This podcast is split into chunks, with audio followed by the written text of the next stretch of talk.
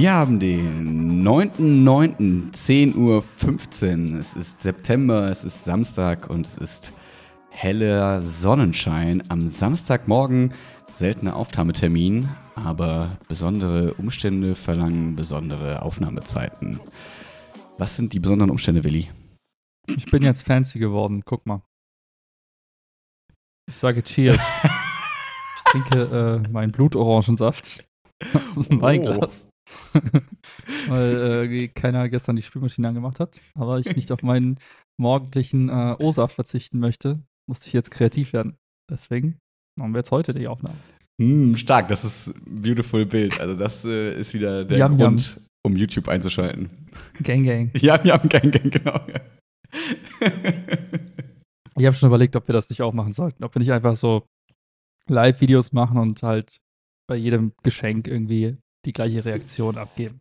Das Problem ist, dadurch, dass wir wahrscheinlich nichts geschenkt kriegen würden, würden wir einfach nur da sitzen und in die Kamera gucken. Könnte auch ein neuer Trend sein. Einfach nur, wie lange kann jemand einfach nur in die Kamera gucken und nichts tun? Ja.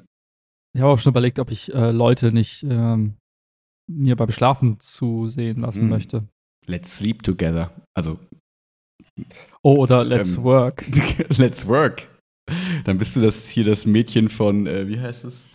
Bei YouTube hier die Lofi Hip Hop Playlist. So dieses, das gezeichnete. Das ist dann Willi, wie er da sitzt und wütend auf die Tastatur haut, weil Leute nicht gut arbeiten. Die Leute würden sich halt fragen, was macht der da? Sitzt da den ganzen Tag, ist dann so im Stuhl, Ist der tot? dann so eine Körperhaltung eines Embryos. Ja, ja. Weißt Ja. du, wo ich die Körperhaltung eines Embryos hatte? Als die Motte im Zimmer war. Oh, da auch. da auch. Ich dachte, wir Sorry, das jetzt diesen Incident. nach der letzten, Hat keiner gehört. nach das kann ich jetzt, jetzt müssen wir es kurz erzählen. Also nach der letzten Aufnahme habe ich mich ähm, nicht mit Ruhm bekleckert, könnte man sagen. Äh, ich, ich kam hier äh, aus dem Podcast-Aufnahmezimmer und auf einmal kam mir ein riesengroßes schwarzes Etwas entgegen. Es hätte eine Fledermaus sein können. Es war eine Motte, aber die war Mhm. super furchteinflößend. Und wie jeder gute Mensch in einer Beziehung überlässt man eine Heldentat der anderen Person. Und man möchte ja nicht selber im Rampenlicht stehen und glänzen, sondern möchte ja der anderen Person das Gefühl geben, sie kann für dich da sein. Und deswegen habe ich mich wie ein Embryo zusammengerollt, geschrien wie ein kleines Mädchen und gesagt, Chiara, mach's weg, Chiara, mach's weg, Chiara, mach's weg. Und Chiara ist dann, ich habe Willi ein Video gemacht. und hab Chiara ist mit so einer Krücke und in der anderen Hand den Staubsauger so durch die Wohnung gekrückt und hat versucht, diese, diese Motte einzusaugen. Aber ich muss zugeben, also pass auf, ich habe es davor selber zehn Minuten versucht. Ich war richtig tapfer, nur die Mot- Motte war so schlau, die hat sich immer hinter den ähm, hier Vorhängendingern quasi versteckt und sie war Mhm. mega stark. Die hatte Bizeps 3000. Du, ich habe die, ich war mit dem Staubsauger auf ihr drauf und sie hat sich festgehalten und es ging nicht. Und dann ist sie einfach mal losgeflogen und dann musste ich halt aus dem Zimmer laufen, ganz schnell. Und dann konnte Chiara die Heldentat begehen. Und das hat sie getan. Ich, ich, ich glaube, du musst dein, deine gewählte Waffe ändern. Ich glaube, du musst von Staubsauger zu, zu Hausschuh wechseln. Aber das knackt dann so, da muss ich ja voll nah dran. Ja, aber wenn sie dich angreift, wenn sie auf dich zufliegt, in diesem Szenario bist du viel agiler und kannst dann halt nochmal quasi, kannst dann auch, wenn sie auf dir drauf landet, könntest du sie dann. Versuch sie mal wegzusaugen mit diesem 3 Meter Staubsauger. Ja, wenn sie auf mich zufliegt, laufe ich ja sofort weg und mach die Tür zu. Nee, du musst, du musst standhaft bleiben. Du musst dir zeigen, wer der, wer der Babbo Das ist. hat Chiara getan, ja. Gut. Einer von uns beiden hat es getan. Naja, Immerhin, immerhin. ähm, Aber was war die andere peinliche Geschichte? Nein, die war nicht peinlich. Nein.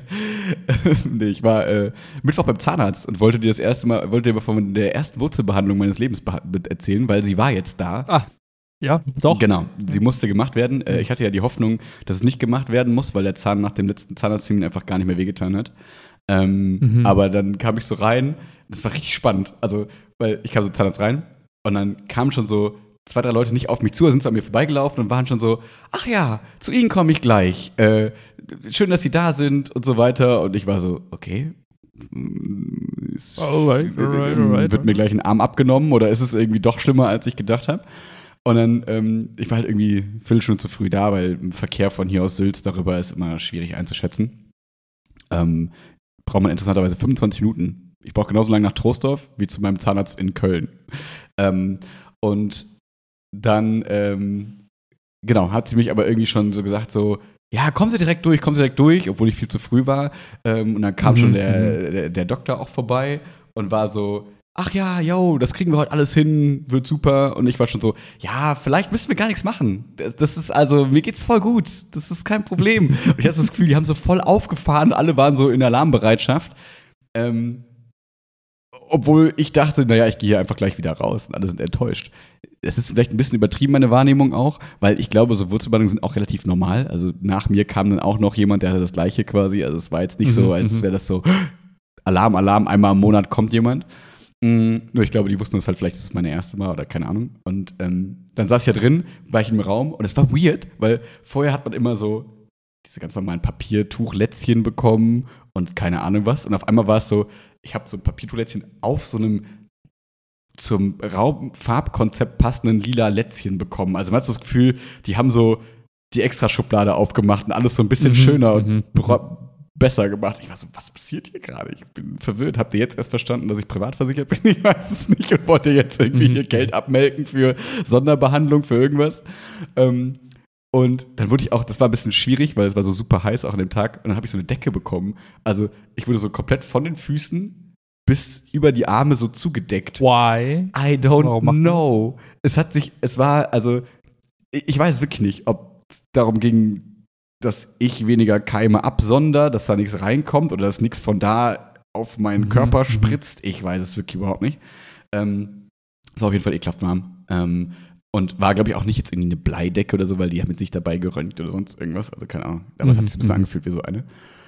Ähm, ja, und dann kam der Doc rein und ich war so, äh, meinte so, ah, und wie geht's? Und ich war so, yo, der Zahn tut gar nicht mehr weh, ich glaube, wir müssen gar nichts machen, voll cool. Und er war so, mm, nee, leider nicht. Und ich war so, hä? Willst du nur Geld verdienen? Was ist hier los? Können wir, warum? Und er war so, ja, das liegt leider an dem Medikament, das ich da draufgepackt habe, äh, letztes Mal. Das unterdrückt halt den Schmerz super krass und äh, Mhm. deswegen, ähm, wir haben es letztes Mal gesehen, das ist entzündet, da können wir nichts dran ändern sozusagen. Und Okay. dann war ich so, aber ich habe gedacht, ich gehe jetzt einfach wieder. und, dann, und dann war ich kurz irgendwie Und dann, zu enttäuscht, aber eigentlich auch gar nicht so nervös. Es war gar nicht so schlimm dann, sozusagen. gesagt, dann, dann ist auf einmal die Tür zugegangen, du hörst das Schloss einmal klicken. Sie gehen heute nirgendwo hin, Herr Pelzer. Diese Decke wurde auf einmal sehr schwer. Ja. Die wird schwummrig, deine Augen noch einmal schwer. so wie bei Get Out. Ähm, aber ähm, ja, und das war eigentlich schon der, der, der, spannendste Part. Danach war es eigentlich relativ, also, also der für mich aufregendste Part danach. Ich war wirklich relativ entspannt. Ähm, habe halt die zwei Betäubungen bekommen. Die Außen ist immer entspannter als in den Gaumen, muss ich sagen, jetzt wo ich ein paar Mal bekommen habe. Ähm, und Mhm. dann hat er so angefangen aufzumachen. Dadurch, dass letztes Mal ja nur so ein Provisorium drüber war, war es relativ schnell wieder offen. Ähm, es hat einmal kurz wehgetan und dann habe ich so ein, ich hatte so einen geilen Klack-Krokodil. Kennst du die von früher? Dieses Klick, Klick, Klick, Klick. Das kriegen Mhm, anscheinend, ich mhm, weiß nicht, ob es nur mhm. Kinder in die Hand kriegen, aber sie haben es so verkauft, als würden das alle immer in die Hand kriegen. Und wenn man dann irgendwie Schmerzen hat oder was spürt, also irgendwie war es so, wenn du was merkst, einmal klicken, wenn sofort stoppt, zweimal klicken. Dann habe ich halt so einmal geklickt, weil der vorher noch so meinte, also ich habe dieses Klicken seit einem Monat nicht mehr gehört. Und ich war so, fuck, du musst jetzt hart sein. Und dann war ich so, nein, aua! hab sofort geklickt. Und dann, nee, weil er schon meinte, man darf halt wirklich gar nichts mehr spüren, weil wenn ich jetzt gleich erzähle, was Ah. danach nämlich passiert, bin ich sehr froh, dass ich nichts mehr gespürt habe. Ähm, dann haben wir noch einmal nachbetäubt und dann äh, ging es quasi los. Und ich habe jetzt auch gelernt, was ein Kofferdamm ist. Kennst du das? das Nein. Ist so, du kriegst so auf einen Zahn mit so einer mit so einem Metallring sowas drauf, dann ist da so ein Gestell dran und dann kommt da so Gummi reingespannt, damit quasi dein Mund so, also dann ist nur der Zahn, nur den einen Zahn, der eine Zahn kommt durch dieses Gummituch, alles andere ist quasi abgeschirmt von deinem Mund, damit quasi auch Ah, da wieder nichts okay. in eine andere Richtung splättert und so. Fand ich ganz interessant. Ähm, und äh, wo war ich? Genau, da haben wir nochmal Jetzt betäubt. kommt das danach. Genau, haben dann betäubt. Ja. So, und jetzt wird's, wird's ein bisschen eklig vielleicht, aber ich fand es irgendwie auch ein bisschen cool. Ähm, weil man muss sagen, ich bin keiner, der große Angst vor Zahnärzten hat. Und dann ist er einfach, also er hat, hat mir das mal alles ganz toll erklärt und war dann so, es ging insgesamt eine Stunde so ungefähr, hat dann immer so Mhm. das aufgemacht und hat dann so da reingeprokelt mit so, mit so kleinen Pfeilen. Und es gibt so, das ist so ein kleiner Köpfchen, kleines Köpfchen dran, da dran ist so wie so eine Art Draht. Und der ist halt verschiedene Zentimeter Mhm. lang. Da muss er immer so ansagen, hm, äh, die 21,1, äh, 15,3. Und dann wird es ihm angegeben und dann geht er quasi mit dieser Pfeile in diese Kanäle vom Zahn. Und wir haben vorher mit so einem 3D-Röntgenbild quasi geguckt, wie verlaufen die Kanäle. Und das war Mhm, quasi wie so eine mhm. Sanduhr, musst du dir vorstellen. Die kommen oben als zwei, gehen dann in der Mitte zusammen, gehen dann wieder auseinander und unten wieder zusammen. Und das ist halt nicht Mhm, so mega mhm. geil, weil am besten Fall hast du einfach so zwei gerade Kanäle, weil dann gehst du da rein und dann ist fertig. Aber so musst du halt dann auch so in dem Zahn ja um die Ecke feilen und in diese Öffnung reinkommen und so weiter, weil du musst quasi das ganze Nervengewebe rausprokeln sozusagen. Und wenn man sich jetzt schon vorstellt, wie sehr das wehtut, wenn man nur in die Nähe von dem Nerv irgendwie beim Bohren kommt, Mhm. kann man sich jetzt vorstellen, warum ich sehr froh war, gar nichts zu spüren, weil dieser Nerv ja einfach komplett Klar. gekillt Klar. wird. Und dann wird immer dabei mit so einer Art Chlorlösung gespült, also irgendwie, ich weiß nicht, es war nicht Natriumchlorid, sondern es war irgendeine Chlorid-Irgendwas-Lösung. Ähm, und so andere Lösungen, die dann so gewebeauflösend sind und so, das ist irgendwie ein bisschen crazy. Mhm, Das heißt, mhm. da wird so gefeilt, tsch, tsch, tsch, tsch, dann wird so gespült, gefeilt, gespült und dann so weiter und so fort. Ähm, und das, das Spannende daran ist wohl für den Zahnarzt selbst, dass diese Pfeilen halt abbrechen können und du willst nicht, dass diese Pfeile abbricht. Und deswegen musst du halt sehr genau die richtige Dicke, die richtige Biegsamkeit haben, weil wenn du dann so um die Ecken musst, dachte ich so, naja Mhm, gut, das ist halt mhm. so ein feinen Draht, aber der ist halt dann zu schmal und deswegen musst du ihn möglichst dick nehmen, aber nicht zu dick, weil er sonst bricht und so. Ich habe jetzt nicht gefragt, was passiert, wenn es bricht. Ist wahrscheinlich nicht so mega geil, ehrlicherweise. Ähm, ja, und ähm, das, dann haben, hat er schon gesagt, so, ah, vielleicht brauchen wir nur die eine Sitzung, es läuft irgendwie super, ist voll gut, was wir hier machen. Okay. Und dann aber ganz am Ende wird quasi, werden so Papierstifte quasi nochmal in die Kanäle gesteckt, um das so zu trocknen, sozusagen. Mhm. Und auch wahrscheinlich zu, zu überprüfen, ob alles weg ist. Und dann haben wir ganz, ganz unten, war quasi noch so ein kleiner roter Punkt Blut sozusagen dran. Das heißt, es war klar, unten ist noch so eine Art, ist noch irgendwie sowas Gewebeartiges. Und deswegen muss ich jetzt in zwei Mhm, Wochen mhm. Montag nochmal hin. Und dann müssen wir noch den letzten Rest quasi rauskillen. Weil es klar, wenn da noch Mhm. irgendwas drin ist, dann entzündet sich das und killt dich wahrscheinlich irgendwie. Und ähm, Okay. es war ein super weirdes, witziges Gefühl, diese Pfeilen in dem Zahn so ein bisschen zu spüren, aber auch nicht zu spüren.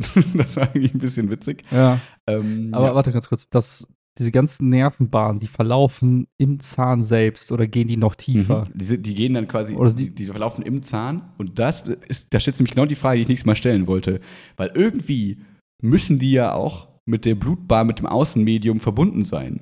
Nur wie und Ja. wo. Und das frage ich mich, weil wenn wir uns Ja. einen Zahn vorstellen, wenn man einen Zahn zieht, so, dann hat der ja diese Füße unten dran, Wurzeln, so nennt man das, Ja, nicht ja. Füße, die, die Wurzeln unten dran.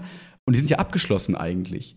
Und wenn man jetzt einen Zahn zieht, zieht man ja nicht so einen Nerv mit raus oder so. Und deswegen frage ich mich, wie kommunizieren die mit dem Körper? Das könnte man als Biolehrer vielleicht wissen, aber ich bin jetzt nicht Zahnexperte. Aber ähm, das würde ich nächstes Mal fragen. Gibt es bestimmt auch Bilder, können wir jetzt auch einfach googeln, theoretisch. Aber irgendwie muss ja der Zahn mit, dem, mit der Blutbahn Mhm. verbunden sein, weil der wird ja versorgt. Und das habe ich mir auch gefragt, wie du quasi verhinderst, dass diese Chlorlösung dann einfach weiter durchläuft. Irgendwo muss ja ein Stopp sein. Und ab wann ist quasi das nur noch Nerv im Zahn und nicht mehr Nerv, der an den Zahn rangeht und solche Sachen. Das habe ich nicht so ganz, habe ich vergessen zu fragen, ehrlicherweise. Das werde ich am Montag nochmal fragen, nächste Woche, übernächste Woche, ähm, weil ich das ganz interessant finde. Mm, aber Aber das heißt, die, die, also wenn man sich das so vorstellt, so Zahn, wie, wie tief ist der, also wie lang ist der, der, weiß nicht, zwei Zentimeter, zweieinhalb, ist auch Ja. immer, irgendwie sowas. Das heißt, das ist so dass die maximale Tiefe, für der wir gerade reden. Also die Sanduhr verläuft quasi in diesem, Genau. in diesem, diesem Bereich. genau, wir kennen, das, das, wir kennen ja unsere Milchzähne, ne? die haben halt diese Wurzeln unten dran sozusagen. Und durch diese Wurzeln verläuft dann quasi auch der, der Nerv im Okay. Prinzip. das ist gar nicht so eine äh, to the core Bohrung, Bohrung wie bei dem Film. Ist zum Kern der Erde, sondern es ist einfach Ja, nur. zum Kern des Zahns, also schon ganz tief runter Ja, in diese Wurzeln. Die können ja sehr lang sein, aber du gehst nicht in den Knochen jetzt vom Kief Kiefer. So, Ja, das, das, okay, nee, nee, das nicht. Zumindest bei mir jetzt nicht. Also ich weiß, es gibt schon auch irgendwelche crazy Behandlungen, die das machen. Aber deswegen muss ich insgesamt sagen, das Fazit dazu war todesentspannt. Also weil wirklich äh, vorher dann, wenn man das Leuten erzählt hat, waren alle, waren viele immer so ein bisschen so und so. Und ähm, dadurch aber, dass Ja, du so wegbetäubt wirst, also und ich glaube, dass das auch wirklich nicht so geil ist, äh, wenn du da ein bisschen was spüren würdest, aber dadurch, dass du ja einfach wegbetäubt wirst, ist es irgendwie easy. Ich muss nur sagen, es macht einfach nicht so Spaß, eine Stunde auf diesem Sitz zu liegen und so. Ich hatte Klar. danach mehr Nackenschmerzen als alles andere sozusagen. Und danach witzigerweise auch gar keine Zahnschmerzen, gar nichts. Also es war alles cool. Hm. Und deswegen, Ja gut, aber wenn, das meiste jetzt raus ist, dann kann ja auch kein Schmerz mehr. Ja, er meinte, durch diese, dadurch, dass es ja schon ein harter Eingriff ist, kann einfach das Gewebe drumrum und kann irgendwie alles schon so ein bisschen was spüren die nächsten ein, zwei, drei Tage. Und ich soll Mm, halt dann mm. einfach eine Ibu nehmen, aber war gar nichts. War wirklich entspannt. Okay, aber jetzt gut. bin ich Fan von Wurzelbehandlungen. Ich dachte mir wirklich auch so ein bisschen, warum nicht einfach direkt alle? komplett, ja, warum ne? nicht komplett? Ja. Dann haben wir den ganzen Stress nicht mehr. Äh, Aber warte mal ganz Ja. kurz, was mich jetzt interessieren würde. Wir haben ja auf den Zähnen ja doch so eine Art so Tastsinn. Also du, du merkst ja schon, wenn du auf dem Zahn irgendwas drauf hast. Ist der eine Zahn jetzt quasi also taub? Tot. Ist der, also ist der, der, der spürt jetzt gar nichts mehr. Du, also jetzt mein Zahn so Mhm. anhämmer. Habe ich immer das Gefühl, ich, ich spüre das schon, aber auch weil das wahrscheinlich nur die Vibration ist, die ins Zahnfleisch geht. eben, äh, Ist das, also- dann, äh, ist das jetzt Nee. anders bei dem anderen Also er fühlt sich bei mir jetzt noch, Nee. noch gar nicht anders an, ähm, weil ich halt wirklich glaube, also weil der Zahn selbst ja nicht tasten kann, sondern das, was du tastest, ist ja wirklich Umgebung und da drin im Zweifel. Und ich weiß nicht, ob wir, ob wir so gut differenzieren können, ob es nicht dann der Nachbarzahn ist, den wir spüren und so weiter und so fort, sozusagen. Okay. Ähm, aber das ist ja quasi auch noch nicht fertig, weil jetzt ist es ja gerade super empfindlich, weil es hohl ist sozusagen. Er meinte, ich muss jetzt mega aufpassen, gerade mit Kernen essen und solche Sachen, weil jetzt bricht mir der Zahn einfach kaputt, weil er ja innen gerade quasi hohl ist sozusagen. Und der wird jetzt Mhm, quasi dann mhm. nächste Woche Montag dann wohl aufgefüllt sozusagen. Also ich stelle mir das dann zumindest so vor, wie als wird da einfach Beton reingegossen sozusagen. Also wir füllen quasi den Ja, Hohlraum ja. auf und dann kommt da quasi so eine Krone drüber, obwohl der Zahn quasi sich gerade ganz normal anfühlt, ähm, oben und so weiter. Ähm, weil das ist ja quasi der Mhm, mhm. letzte Schritt. Also du, kannst ja quasi immer entscheiden, glaube ich, ziehst du den Zahn und packst halt einfach ein Implantat rein, sozusagen. Ja. Oder sagst du, komm, wir erhalten noch so gut es geht irgendwie den, was wir vom Zahn halt eben da haben, weil dann sparen wir uns einfach Arbeit und Mhm, Zeit mhm. und äh, gucken dann. Und ich könnte mir halt vorstellen, dass der jetzt einfach eine begrenzte Lebenszeit hat. Also ich vermute, dadurch, dass er jetzt nicht mehr versorgt wird, wird wahrscheinlich dieses Dentin und der ganze Bums drumherum einfach brüchiger, weil es einfach nicht mehr versorgt wird von, vom Körper. Und deswegen vermute Mhm, ich, aber mhm. ohne Ahnung zu haben, dass es jetzt so eine Nummer von 10, 15 Jahren ist und dann ist er halt durch und dann muss da halt irgendwas rein oder so. Aber vielleicht auch nicht. Aber ich, weil, wenn, Mhm. aber wenn das nicht so ist, dann frage ich mich, warum höhlen wir nicht bei der Geburt alle Zähne? Ja gut, Milchzähne. Sobald, warum ist nicht die Konfirmation oder wann hat man irgendwie alle, alle, alle nicht mehr Milchzähne? Warum machen wir da nicht das feierliche Zahnarztritual? Wir bohren alle Zähne mal kurz auf und höhlen die aus, damit wir einfach unser Leben lang keinen Stress mehr mit Zähnen haben. Irgendeinen Grund muss es ja dafür geben, dass es Sinn macht, dass da Versorgung und Nerven und Leben drin ist. Mhm. Bestimmt, bestimmt. Es ist, ja. Ansonsten Ja. wird es ein neuer Aber wer Feiertag. weiß, wer weiß. So wie früher die, die Zahnärzte an die Grundschule kommen zum, zum Zähneputzen üben, kommen dann die Zahnärzte an die Grundschule und bohren alle Zähne weg. ja, dann ist da ab dem Tag, nach dem Tag ist die Grundschule dann irgendwie so das, der Ort, an den du nie wieder Guantanamo willst, Grundschule. Als, ja, das war's dann für Ja. dich. Ich bin nie wieder dahin. Und ich habe noch eine, eine ähm, zweite Sache mir zum Zahnarzt aufgeschrieben hier bei meiner Themenliste. Ähm, Mhm. Weil ich war gestern zur Zahnreinigung. Ich habe gerade die Wochen der Zahnarzt, einfach toll. Und habe mal festgestellt, dass Zahnreinigung Mhm. deutlich unangenehmer ist als Wurzelbehandlung für mich jetzt, muss ich sagen. Ähm, obwohl es voll okay ist, aber es ist einfach unangenehmer, finde ich, so mit den Taschen da so rumzuprokeln und so. Ähm, und da ist mir was bewusst geworden oder was aufgefallen, was mir schon mal irgendwann aufgefallen ist. Und ich glaube, dadurch, dass wir, jetzt sind wir bei äh, Wilma äh, wird alt wieder. Ähm, ich bin ja schon auch in meiner- in meiner Uni-Zeit so ein notorischer Duzer gewesen. Und ähm, habe ja auch in E-Mails relativ äh, hardcore den Leuten meine Denke aufgezwungen, habe gesagt, so nur weil du irgendwie jetzt einen Doktortitel hast, bist du nichts anderes für mich. Ähm, und das fand ich immer ganz witzig und fand mich in meiner kleinen Rebellenart immer ganz lustig da drin. Äh, ob es jetzt irgendwie groß Mhm, was mhm. gebracht hat, weiß ich, also ob das jetzt irgendeinen Einfluss hatte, keine Ahnung, aber es war auf jeden Fall, hat mir bis jetzt nicht geschadet. Ähm, und ich habe das Gefühl, jetzt bin ich in einem Alter und in einem Stand, so nach dem Motto, ich bin jetzt Lehrer, ausgebildet und so weiter und so fort, dass ich gerade auf Menschen treffe manchmal, wo ich das Gefühl habe, ach scheiße, wenn du die jetzt duzt, dann bist nicht mehr du der Unterlegene in gesellschaftlicher Sicht, sondern eigentlich dein Mhm, Gegenüber. Und wenn du die Person jetzt duzt, dann degradierst du die vielleicht und dann hat die das Gefühl, nicht ernst genommen zu werden, was ja null meine Intention Mhm, ist. mhm. Meine Intention war ja immer eher, ich bin der kleine rebellische Student und der unseriöse Typ und ich duze einfach die Ärzte und so, weil warum nicht? Ist mir doch scheißegal. Wir sind doch nette Leute. Warum soll ich dich siezen sozusagen? Aber wenn jetzt auf einmal dann, keine Ahnung, nehmen wir so ein Café, eine Bedienung kommt und die einem irgendwie den Kaffee bringt. So, klar gibt's jetzt hier so coole Hipster-Cafés, da ist es eh klar. Aber ich habe dann manchmal so das Gefühl, wenn ich jetzt diese Menschen duze, dann ist das so, ja, du, Sklave, was auch immer, bring mir Mhm. mal meinen Kaffee. Und das ist mittlerweile, dass ich mir ange vielleicht angewöhnen müsste, wenn ich das Gleiche erreichen will, was ich eigentlich erreichen möchte, und zwar, dass Leute sich irgendwie geschätzt fühlen oder keine Ahnung was, dass ich dann vielleicht die Leute mittlerweile aktiv siezen müsste, damit die das Gefühl haben, wenn das denen wichtig ist, je nachdem, wie Leute halt immer denken, ah, der nimmt mich auch ernst und nicht so, ja, da kam so ein komischer Vollidiot und der hat die ganze Zeit nur mich geduzt und ich hat mir das Gefühl Mhm, gegeben, als mhm. wäre ich irgendwie weniger wert oder unter ihm oder keine Ahnung was. Weil es gibt ja Leute, die so denken, dass dieses Sie und Du irgendeine Bedeutung hat. Äh, Letzter Punkt dazu, das war nämlich genau der Punkt, weil ich meinem lustigen Zahnarzt habe ich das Du hardcore aufgedrängt und seitdem sind wir jetzt per Du, das ist total witzig, weil er dann irgendwann so geschwankt hat und das ist irgendwie, fühlt sich für mich voll angenehm an und viel cooler. Aber bei der, ähm, die gestern mein Zahnreinigung gemacht hat, die ist konsequent Mhm, bei mhm. dem Sie geblieben. Und ich habe sie die ganze Zeit weiter geduzt, weil wir so über ihre Kinder gesprochen haben und ne, was sie irgendwie, wie sie damals, also wie die Leute labern ja beim Zahn immer, sagt mal zu, man ist dann da so, ja, ja, mhm, genau. Und da hat sie mir erzählt, wie sie sich von der Hauptschule hochgekämpft hat und jetzt Kinder hat und total happy ist und so weiter. Und da ist mir bewusst geworden, fuck, weil sie dann die ganze Zeit so, ja, und ich schäme mich nicht dafür und so weiter. Und ja, du, äh, sie als Gymnasiallehrer und so weiter. Und ich war so, ja, du, und da, da habe ich gedacht, scheiße, vielleicht wirkt es genau bei ihr so, als würde ich mich gerade irgendwie besser, wichtiger fühlen als sie. Und deswegen habe ich da so ein bisschen drüber nachgedacht. Vielleicht total unnötig, aber was sagst du? Ähm, lass mich mal so meine letzten Jahre des Erwachsenseins kurz im Schnelldurchlauf durchgehen. Mhm. So ein paar so prägende Szenarien raussuchen, wo das mal Thema war. Ähm,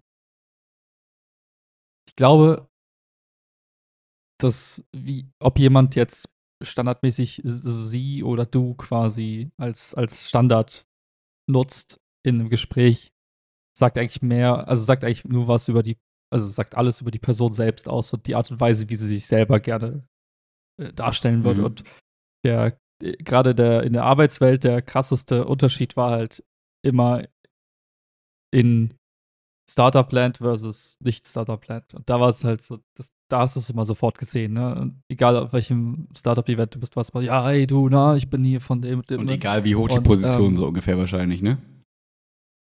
Ja, ja, genau, da war alles egal. Ne? Das, ich, hi, ich bin Stefan, ich bin der CEO von Bums. So, okay. Ähm, und da hast du halt gemerkt, da spielt es einfach in dieser Subkultur, spielt einfach diese, diese Unterscheidung zwischen sie und du keine Rolle. Das hat, also, da, da, da hast du quasi der anderen Person Respekt gezeigt, indem du sagst, das, wow, cool. Ich habe gesehen, ihr habt eine Finanzierungsrunde gemacht. Klasse, gut gemacht. So, beeindruckend. Dann war so quasi diese Ebene des Ich respektiere dich, war, war damit Also die gesetzt. inhaltliche Ebene und Ähm, keine formale sozusagen, ne? Genau, genau. Ähm, und in, in der anderen Welt, also quasi speziell, also insbesondere bei der Bank, aber auch als ich dann quasi mit in, in der Arbeitswelt in anderen Kontexten unterwegs war, selbst als ich dann für, also ich für Startup gearbeitet habe, aber dann bei irgendeinem Event war, wo halt viele, weiß ich, Versicherungsunternehmen waren, hast du gemerkt, so, da ist halt der Standard halt das Sie. Und ähm, das ist halt da, so wie soll ich sagen, das, äh, das, das Instrument, in dem, wo man halt sagt, hey, so, das ist so, wir begegnen uns hier auf einer, auf einer bestimmten respektvollen Arbeitsebene. So, wir sitzen uns und, und äh, da wäre das Du komplett einfach Mhm. wie off gewesen. Da wäre es einfach seltsam gewesen, wenn du jetzt anfängst, da quasi deine, deine Wunschkultur, die du dir selber gewählt hast, die du so kennengelernt hast, so ein bisschen aufzustülpen, weil du halt dann gemerkt hättest, dass das würde so viel Irritation so reinbringen und das lenkt eigentlich vom Wesentlichen ab. Ja. Und das Wesentliche ist jetzt nicht, was du mal sagen willst, sie oder du, sondern das Wesentliche ist halt, hey, kommen wir irgendwie geschäftlich zusammen oder wie auch immer. Und ähm, deswegen glaube ich, gibt es für mich da kein, kein, kein Standard. Also ich habe jetzt für mich keinen kein Standardumgang, wo ich sage, ich bin jetzt der Duzer oder ich bin der Siezer oder, sondern ich versuche dann einfach zu gucken, wie fühlt sich gerade irgendwie gut an für beide Parteien, weil das, was du beschrieben hast, dieses Phänomen von, ich habe das Gefühl, ich dränge der anderen Person etwas auf und für sie ist das vielleicht gar nicht so, äh, für die Person ist das gar nicht so cool, weil Person will halt eine bestimmte auch Distanz haben. Und dieses Du ist ja schon eher mit, mit einer persönlichen Ebene assoziiert. Jetzt nicht für alle, aber halt so im, ich sag mal, in der Allgemeinheit wahrscheinlich eher schon. Und da kann ich mir schon vorstellen, dass das Hipster-Café dann auch auf diesen Trend setzt und sagt, hey, wir wollen halt die persönliche Ebene schnell halt zu unseren Kunden aufbauen, weil das sorgt dafür, dass die wiederkommen. Das ist halt so ein bisschen sogar so eine Art Hintergedanken. Während, weiß ich, die Zahnreinigung, da, da sagt die Person halt, hey, das ist halt für mich ein Patient, ich will hier professionell bleiben und. Während ich ihm von der Geburt meiner zweiten Tochter erzähle, ja. das ist halt der Widerspruch. Ja, halt, aber ne, ja. Das, äh, ja, genau, aber, aber da kann, kannst halt, kannst halt irgendwie ne, sagen, auf der einen Seite hast du diese, diese persönliche Ebene zwar schon, aber dennoch willst du halt bewusst so eine gewisse Distanz wahren, weil du willst nicht irgendwie im Supermarkt der Person begegnen und sagst, ach, hi, na du, äh, danke für mein Zahn tut nicht mehr weh. Und einfach um da so eine Art Abgrenzung zu schaffen, kann ich das verstehen, wenn Leute da auch auf das Sie einfach bestehen oder halt das so als, als, als Standard nutzen. Und ich habe für mich einfach oft dann auch eher die, die defensivere Haltung, dass ich sage, weil ich im Supermarkt bin, wenn ich mich dann bedanke, so nach dem Motto, äh, ihnen sage ich halt ihnen auch ein schönes Wochenende, anstatt dir auch.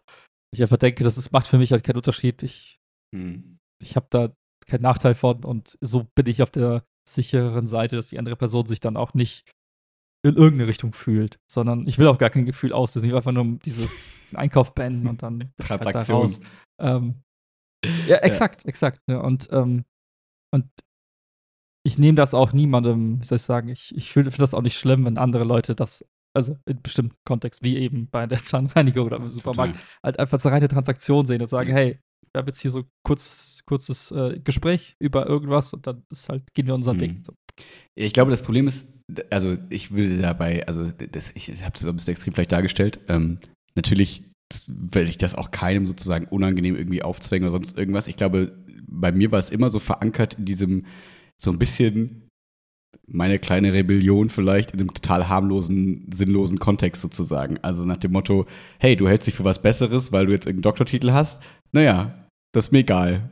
Ich ziehe dich auf meine Ebene irgendwie. In irgendeiner Form. Natürlich nur total billig und wie auch immer, ne? Also, und wenn du dich dann darauf einlässt, dann ist es ja auch kein Problem. Dann merke ich das auch, dass es nicht funktioniert, weil ich bin ja nicht, also bin ja nicht so menschenunkenntlich, dass ich dann sage, ich mache jetzt weiter, keine Ahnung was, sondern wenn man merkt, okay, funktioniert nicht, ja, kein Problem, dann switchen wir und keine Ahnung was. Aber so ein bisschen rumtesten und so finde ich immer total witzig und spannend, eben um herauszufinden, was den Leuten das so bedeutet, weil ich finde, es gibt ja total viele verschiedene, unterschiedliche Ansichten. Es gibt ja diese, die sagen, ne, das hat was mit Respekt zu tun. Aber zum Beispiel jetzt bei der Zahnarzthelferin gestern, könnte es ja auch sein, dass sie das so eingetrichtert bekommen hat, so du musst deine Kunden siezen. Das muss man so machen, weil das ist irgendwie gehört zu Respekt oder keine Ahnung was.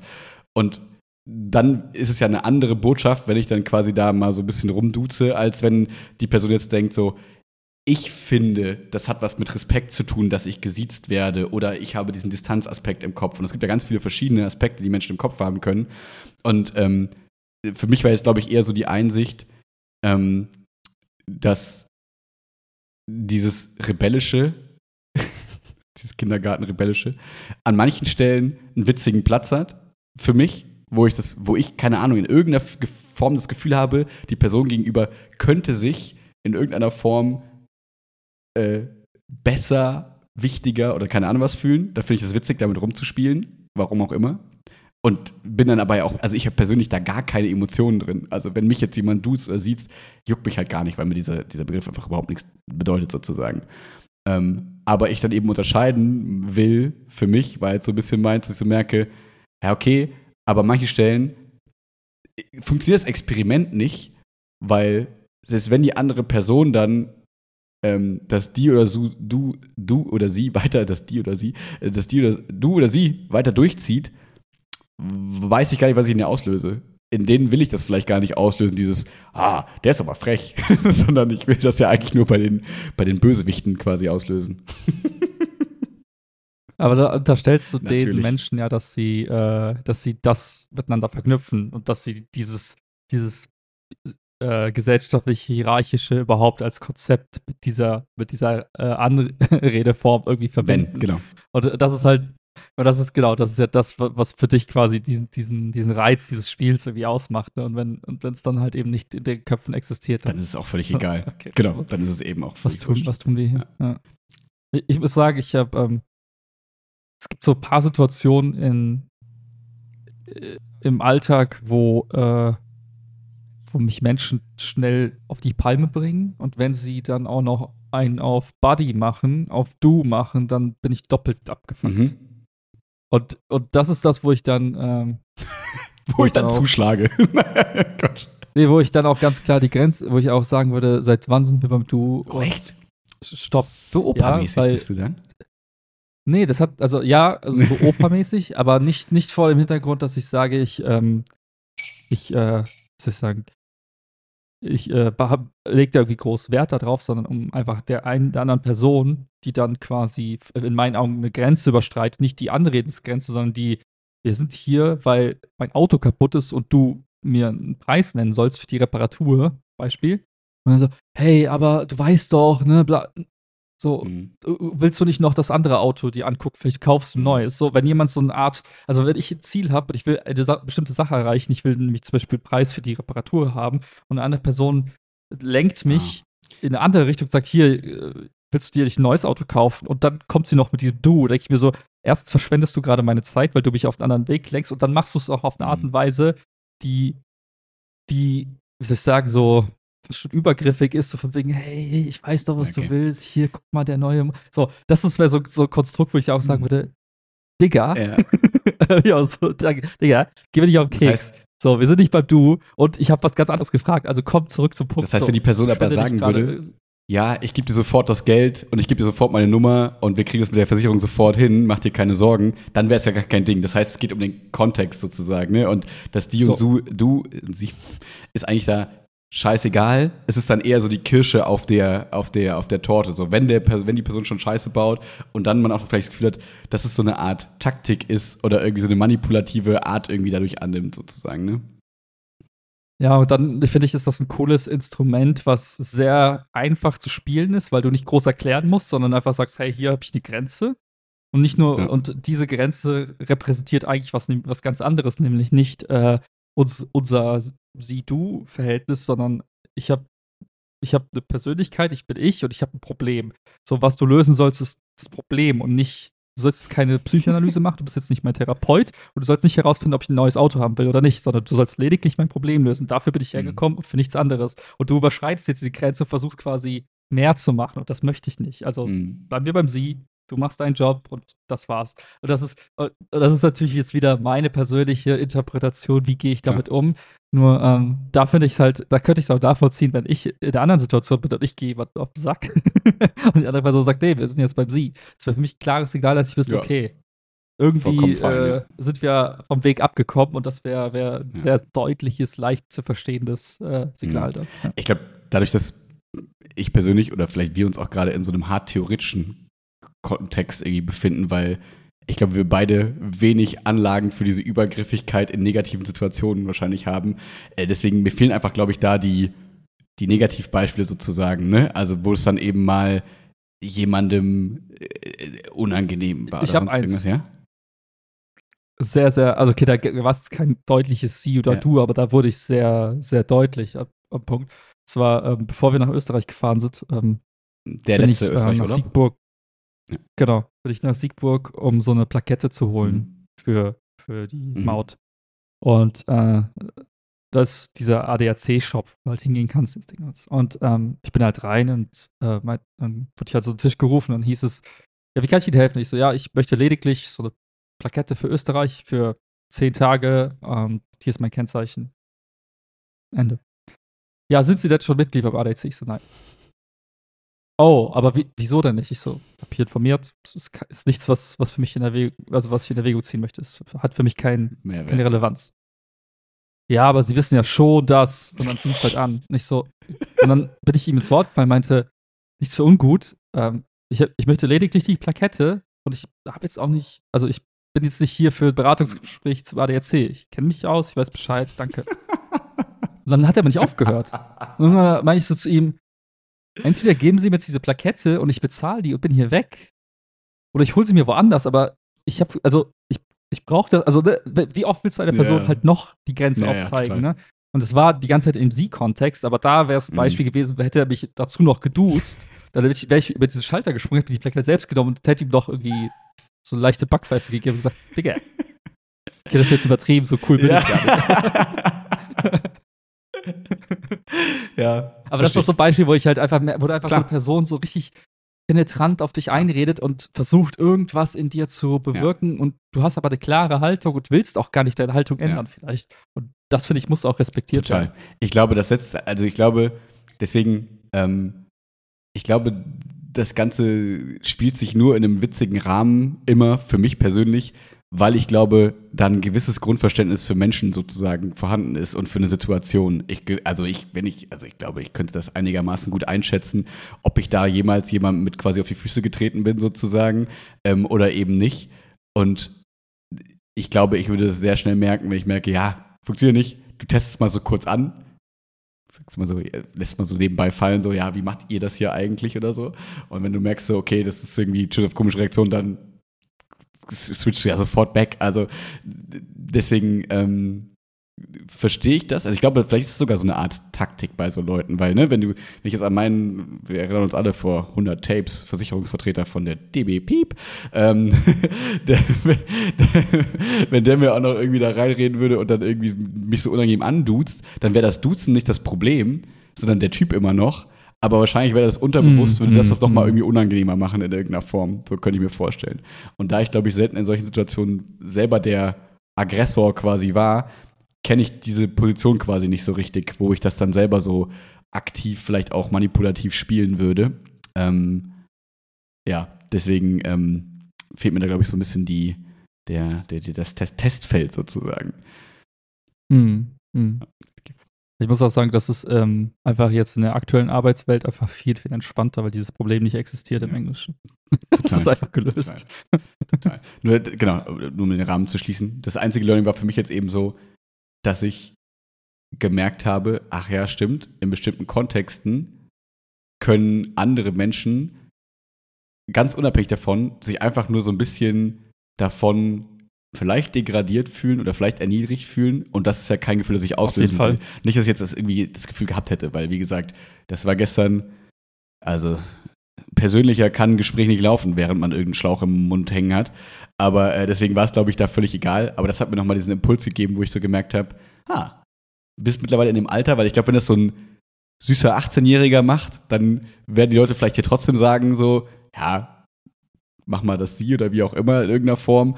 Aber Mhm, es würde einem mhm, keiner so richtig übel nehmen. Und ich glaube, jetzt sind wir halt in so einem Alter, wo dann das Gegenüber, der Gegenüber, die Gegenüber, wie auch immer, vielleicht gar nicht sich so richtig trauen würde, wenn das Gefühl aufkommen würde von so ein bisschen Erniedrigung, wie auch immer, das dann zu äußern. Und das ist ja scheiße, wenn man das gar nicht spüren würde als Gegenüber. Und deswegen, ähm, das war nur mein kleines Learning. Gutes Learning. Ja. Mal gucken. Worüber reden wir als nächstes? Ich muss jetzt Timestamps Okay, ähm, ich habe noch ein Angebot.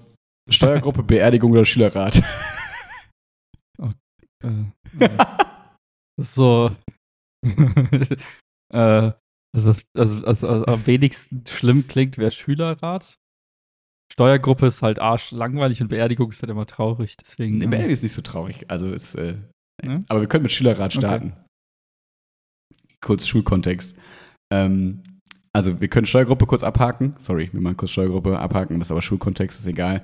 ähm, das äh, ist ganz interessant, weil wir jetzt am Ende des Jahres kommt ja die Qualitäts Qualitätsanalyse, ne, habe ich schon mal erzählt. Und dann müssen wir jetzt quasi Interviewgruppen finden. Und wir müssen quasi Interviewgruppen A zehn Personen zusammenstellen. Zehn Lehrer, zehn Eltern, zehn Schülerinnen und Schüler sozusagen. mhm, Und mhm. ähm, wir hatten einen äh, netten Philosophielehrer, den wir beide schon hatten, äh, als Experten dieser Runde eingeladen, der uns dann zwei Stunden erklärt hat, wie man eine diverse Gruppe abbilden kann bei zehn Personen. Das heißt, wir haben jetzt quasi so einen Kriterienkatalog entworfen und müssen jetzt mega aufwendig gucken, wie wir diese zehn Personen zusammenstellen können, damit wir auch wirklich alle Schülerinnen und Schüler alle Menschen so versuchen irgendwie abzudecken. und von, naja, wir gucken mal so ein bisschen, welche Leute fallen uns ein, wer könnte einigermaßen gut was darin sagen und natürlich auch ein bisschen darauf zu achten, dass jetzt nicht nur SV-Leute da drin sitzen, sondern auch ein paar andere Leute vielleicht, sind wir auf einmal so, okay, wie ist der Bildungsstand der Eltern? Wie ist vielleicht das oh. Einzelkind, mehrere Kinder auf der Schule? Und das müssen wir uns irgendwie Gedanken machen, wie wir abfragen, wie wir an diese Leute drankommen. Weil du sagst ja nicht einfach, hey, haben deine Eltern auch kein Abitur? Dann melde dich jetzt. Sondern es ist so, okay, wie kriegst du jetzt diese Leute? Und das ist jetzt unsere Aufgabe für die nächsten anderthalb Monate. Erklär mal kurz, was ist der Sinn und Zweck dieser Expertengruppen? Ja. Also warum, muss, warum müssen die so divers mhm. sein? nee, also von müssen spricht da keiner. Es geht nur darum, dass äh, es gibt so Kompetenzfelder von Schule und eins davon ist auch eben irgendwie Vielfalt, in, äh, irgendwie Vielfalt fördern sozusagen in Schule. Ähm, und diese Qualitätsanalyse soll ja dafür da sein, in Schule ähm, Dinge aufzudecken sozusagen, die vielleicht noch nicht so super laufen. Und wenn du jetzt sagst, du willst diese Qualitätsanalyse sinnvoll nutzen, macht es ja wenig Sinn, jetzt in dieses zehnköpfige Interview äh, Leute sozusagen, Schülerinnen und Schüler, nur zehn Mitglieder von der SV reinzupacken, weil die ja alle wahrscheinlich eher ähnlich denken, ähnliche Kontexte haben sozusagen und engagierte Schülerinnen und Schüler sind. Es wäre ja spannend, auch mal Leute da drin sitzen zu haben, die ihre Meinung sagen, die das nicht fast wöchentlich gegenüber der Schulleitung eh schon äußern und so, sondern vielleicht mal Leute, die sich das noch nicht trauen zu sagen, die vielleicht sich irgendwie aus irgendwelchen Gründen ausgeschlossen fühlen oder wie auch immer. Deswegen willst du bei diesen zehn Leuten schon so ein bisschen darauf achten, dass da jetzt nicht nur, weiß ich nicht, zehn relativ ähnliche Persönlichkeiten sozusagen sitzen, ähm, damit du eben auch als Schule lernst, was fehlt uns vielleicht noch. Weil, wie gesagt, wenn die SV irgendwelche Themen hat, die sagen das eh die ganze Zeit. Aber was ist denn mit Schülerin XY aus der sechsten Klasse, die vielleicht, keine Ahnung, äh, Schwierigkeiten hat, die Arbeitsblätter zu verstehen, sich das nicht traut zu sagen, aber wir als Schule einfach zu wenig Rücksicht vielleicht auf die nehmen, die nicht Muttersprachler sind. Und deswegen die auch mal, also eine Person davon auch in dieses Gremium sozusagen irgendwie zu setzen, ähm, damit die auch mal die Chance hat, was zu äußern, was vielleicht nicht so läuft, halte ich schon für sinnvoll. Nur ähm, ist es halt nicht so einfach, Menschen in so Kriterien einzugliedern und dann, also du sagst ja nicht auf einmal so, also ne, um Echo Fresh zu zitieren, du sagst ja nicht irgendwann so, wir brauchen noch den Quotentürken, sondern es geht ja schon wirklich darum zu sagen, okay, wir wollen irgendwie Meinungsvielfalt abdecken in dieser Gruppe. Und wenn man das halt wissenschaftlich seriös machen will, ist es halt nicht so einfach. Und das ist das, worauf wir, wovor wir gerade stehen, so ein bisschen. Das ist lustig. Ähm, ich habe äh, in einem Buch genau das Thema letztens äh, mhm. gehabt. Da ging es auch um dieses, um die, die Diversi Diversitätsfrage. Mhm. Also was bitte, also was ist eigentlich der Ursprungsgedanke von Diversität? Warum will man das haben? Warum ist das mhm. positiv? Mhm. Und wo ist man falsch abgebogen mhm. bei, der, bei der Frage? Und die These war, äh, Diversität ist gut, weil Menschen, die verschiedene Perspektiven auf ein Thema haben oder verschiedene Meinungen zu einem Thema haben, äh, helfen quasi der Gruppe zu der möglichst korrekten Interpretation oder zur möglichst wahren, äh, weiß nicht, zum möglichst wahren Statement über eine Sache zu kommen. Weil wenn man fragt, ist die Schule in Aspekt X gut oder nicht, da sagt einer vielleicht, nee, aber das sehe ich anders, weil, und dann genau. kann man diskutieren und dann kann man Argumente austauschen. Und irgendwann mal ist man aber, oder irgendeine eine Herangehensweise, die ja sehr praktisch ist, ist halt zu sagen, gut, Meinungsunterschiede werden hauptsächlich geprägt durch sozioökonomische Unterschiede und kulturelle Unterschiede und, und Unterschiede im Geschlecht, in der Hautfarbe und weiter und so fort. Und äh, lustigerweise hat man dann aber festgestellt, dass oft quasi der, die Herkunft der Person und die Hautfarbe und das Geschlecht sehr, sehr ungenau ist als, als Proxy quasi für die Meinung der mhm. Person. Ähm, also lustigerweise kannst du jetzt hingehen und sagen, wenn wir jetzt äh, uns eine Universität angucken und sagen, wir haben, die Universität hat 20% von der Ethnie und 20% von der Ethnie und so weiter und so fort, dann werden die ja wahrscheinlich auch unterschiedliche Meinungen haben. Aber durch die, durch die, durch die, weiß ich, quasi Zusammenbringung äh, quasi ganz vieler Menschen, die eigentlich divers sein müssten, von ihrer Herkunft vielleicht oder was auch immer, aber in einem gleichen Kontext schaffst du quasi dann auch sehr schnell so eine Art ähnliche mhm. Denke. Das heißt, du hast keine Diversität im Sinne der Meinung, sondern du hast nur eine Diversität im Sinne der, der Aussehensgefühl. Phänotypischen ja, Ausprägung, ja, genau. genau, genau. Und, und das ist halt sowas, was super schwierig zu lösen ist und was ich, wo ich dann immer äh, jetzt quasi den Blick auch drauf habe und mir die Frage stellen würde, okay, warte mal, wenn du wirklich hitzig debattieren willst, du wirklich kontroverse Meinung haben willst, dann ist brauchst du einen anderen Proxy als nur, hat, haben die Eltern auch Abitur gemacht oder nicht? Naja, Es kann Ja. sein, dass du zufällig da jemanden findest, der auch kritisch dem gegenübersteht. Aber dann wäre die Frage, wenn die Eltern kein Abitur gemacht haben, warum haben sie sich denn für die, ihre Kinder für die Schulform entschieden? Also so, so kontrovers können die ja nicht sein. Also so, also eigentlich, Mhm. wenn du jemanden haben willst, der sagt, ich, ich kritisiere das Gymnasium, müsstest du jemanden finden, der, sein, der, der bewusst gesagt hat, meine Kinder gehen da nicht hin, weil das ist ein schlechter Mhm. Ort. Wenn du jetzt die ganz extreme Meinung haben willst, nur als, als Gedankenanstoß, weil ich, ich weiß, das ist schwer zu umzusetzen, weil wo fängst du an?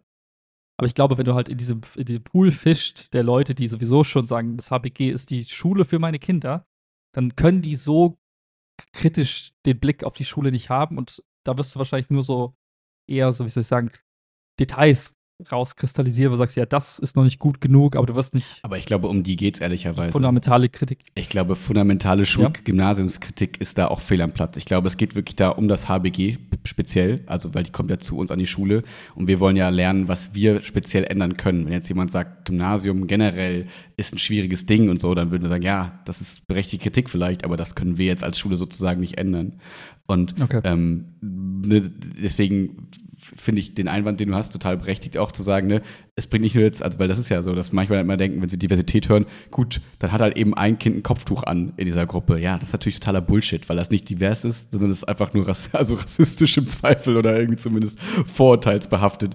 So, ne? Aber deswegen zu gucken, deswegen ist, fand ich ganz spannende Website, das heißt irgendwie Charter der Vielfalt oder so heißt es, glaube ich. Da gibt es so verschiedene Ringe quasi, die Vielfalt abdecken können, damit es eben nicht nur heißt, naja, wir haben jetzt irgendwie Männer und Frauen da drin und deswegen äh, haben wir jetzt irgendwie Vielfalt geschaffen, sondern eben zu gucken, okay, was haben wir noch für Kriterien? Haben wir eben die Kriterien, ähm, dass wir nicht sagen äh, Herkunft, weil das einfach egal ist, sondern eher spricht die Person denn die Sprache oder nicht? Hat die Sprachprobleme in der Schule und können wir dann dadurch lernen, dass wir mehr Rücksicht nehmen müssen auf Menschen, die vielleicht nicht die Sprache sprechen können, sozusagen?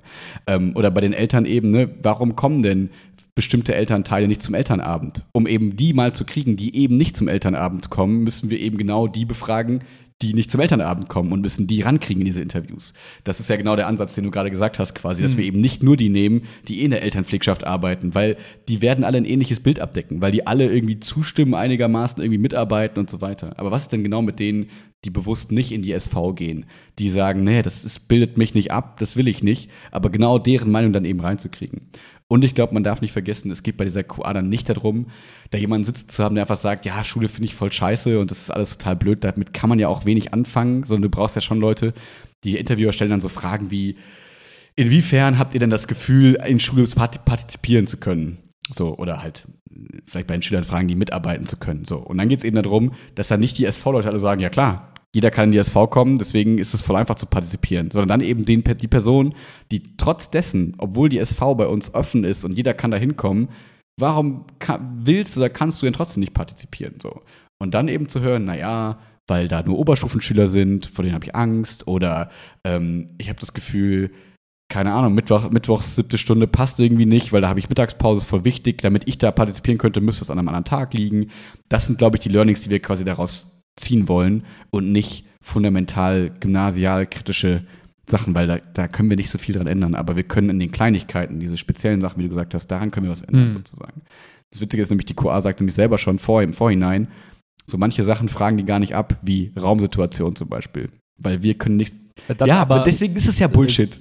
das ist, das ist Ja, eine natürlich. Farce. Das ist einfach nur, das ist einfach nur. Ja. Und deswegen sagen wir halt dann als Schule, da machen wir für uns das Beste draus und versuchen so ein bisschen unsere blinden Flecken draus aufzudenken, so nach dem Motto, wir gucken mal, was können wir denn für Kleinigkeiten im kleinen Rahmen ändern. Aber wenn jetzt alle da hinkommen und sagen, ja, wir brauchen mehr Räume und wir brauchen kleinere Klassen, dann sagen die, ja, verstehen wir alles, können wir aber nicht ändern, ciao. das ist das Problem. Ja.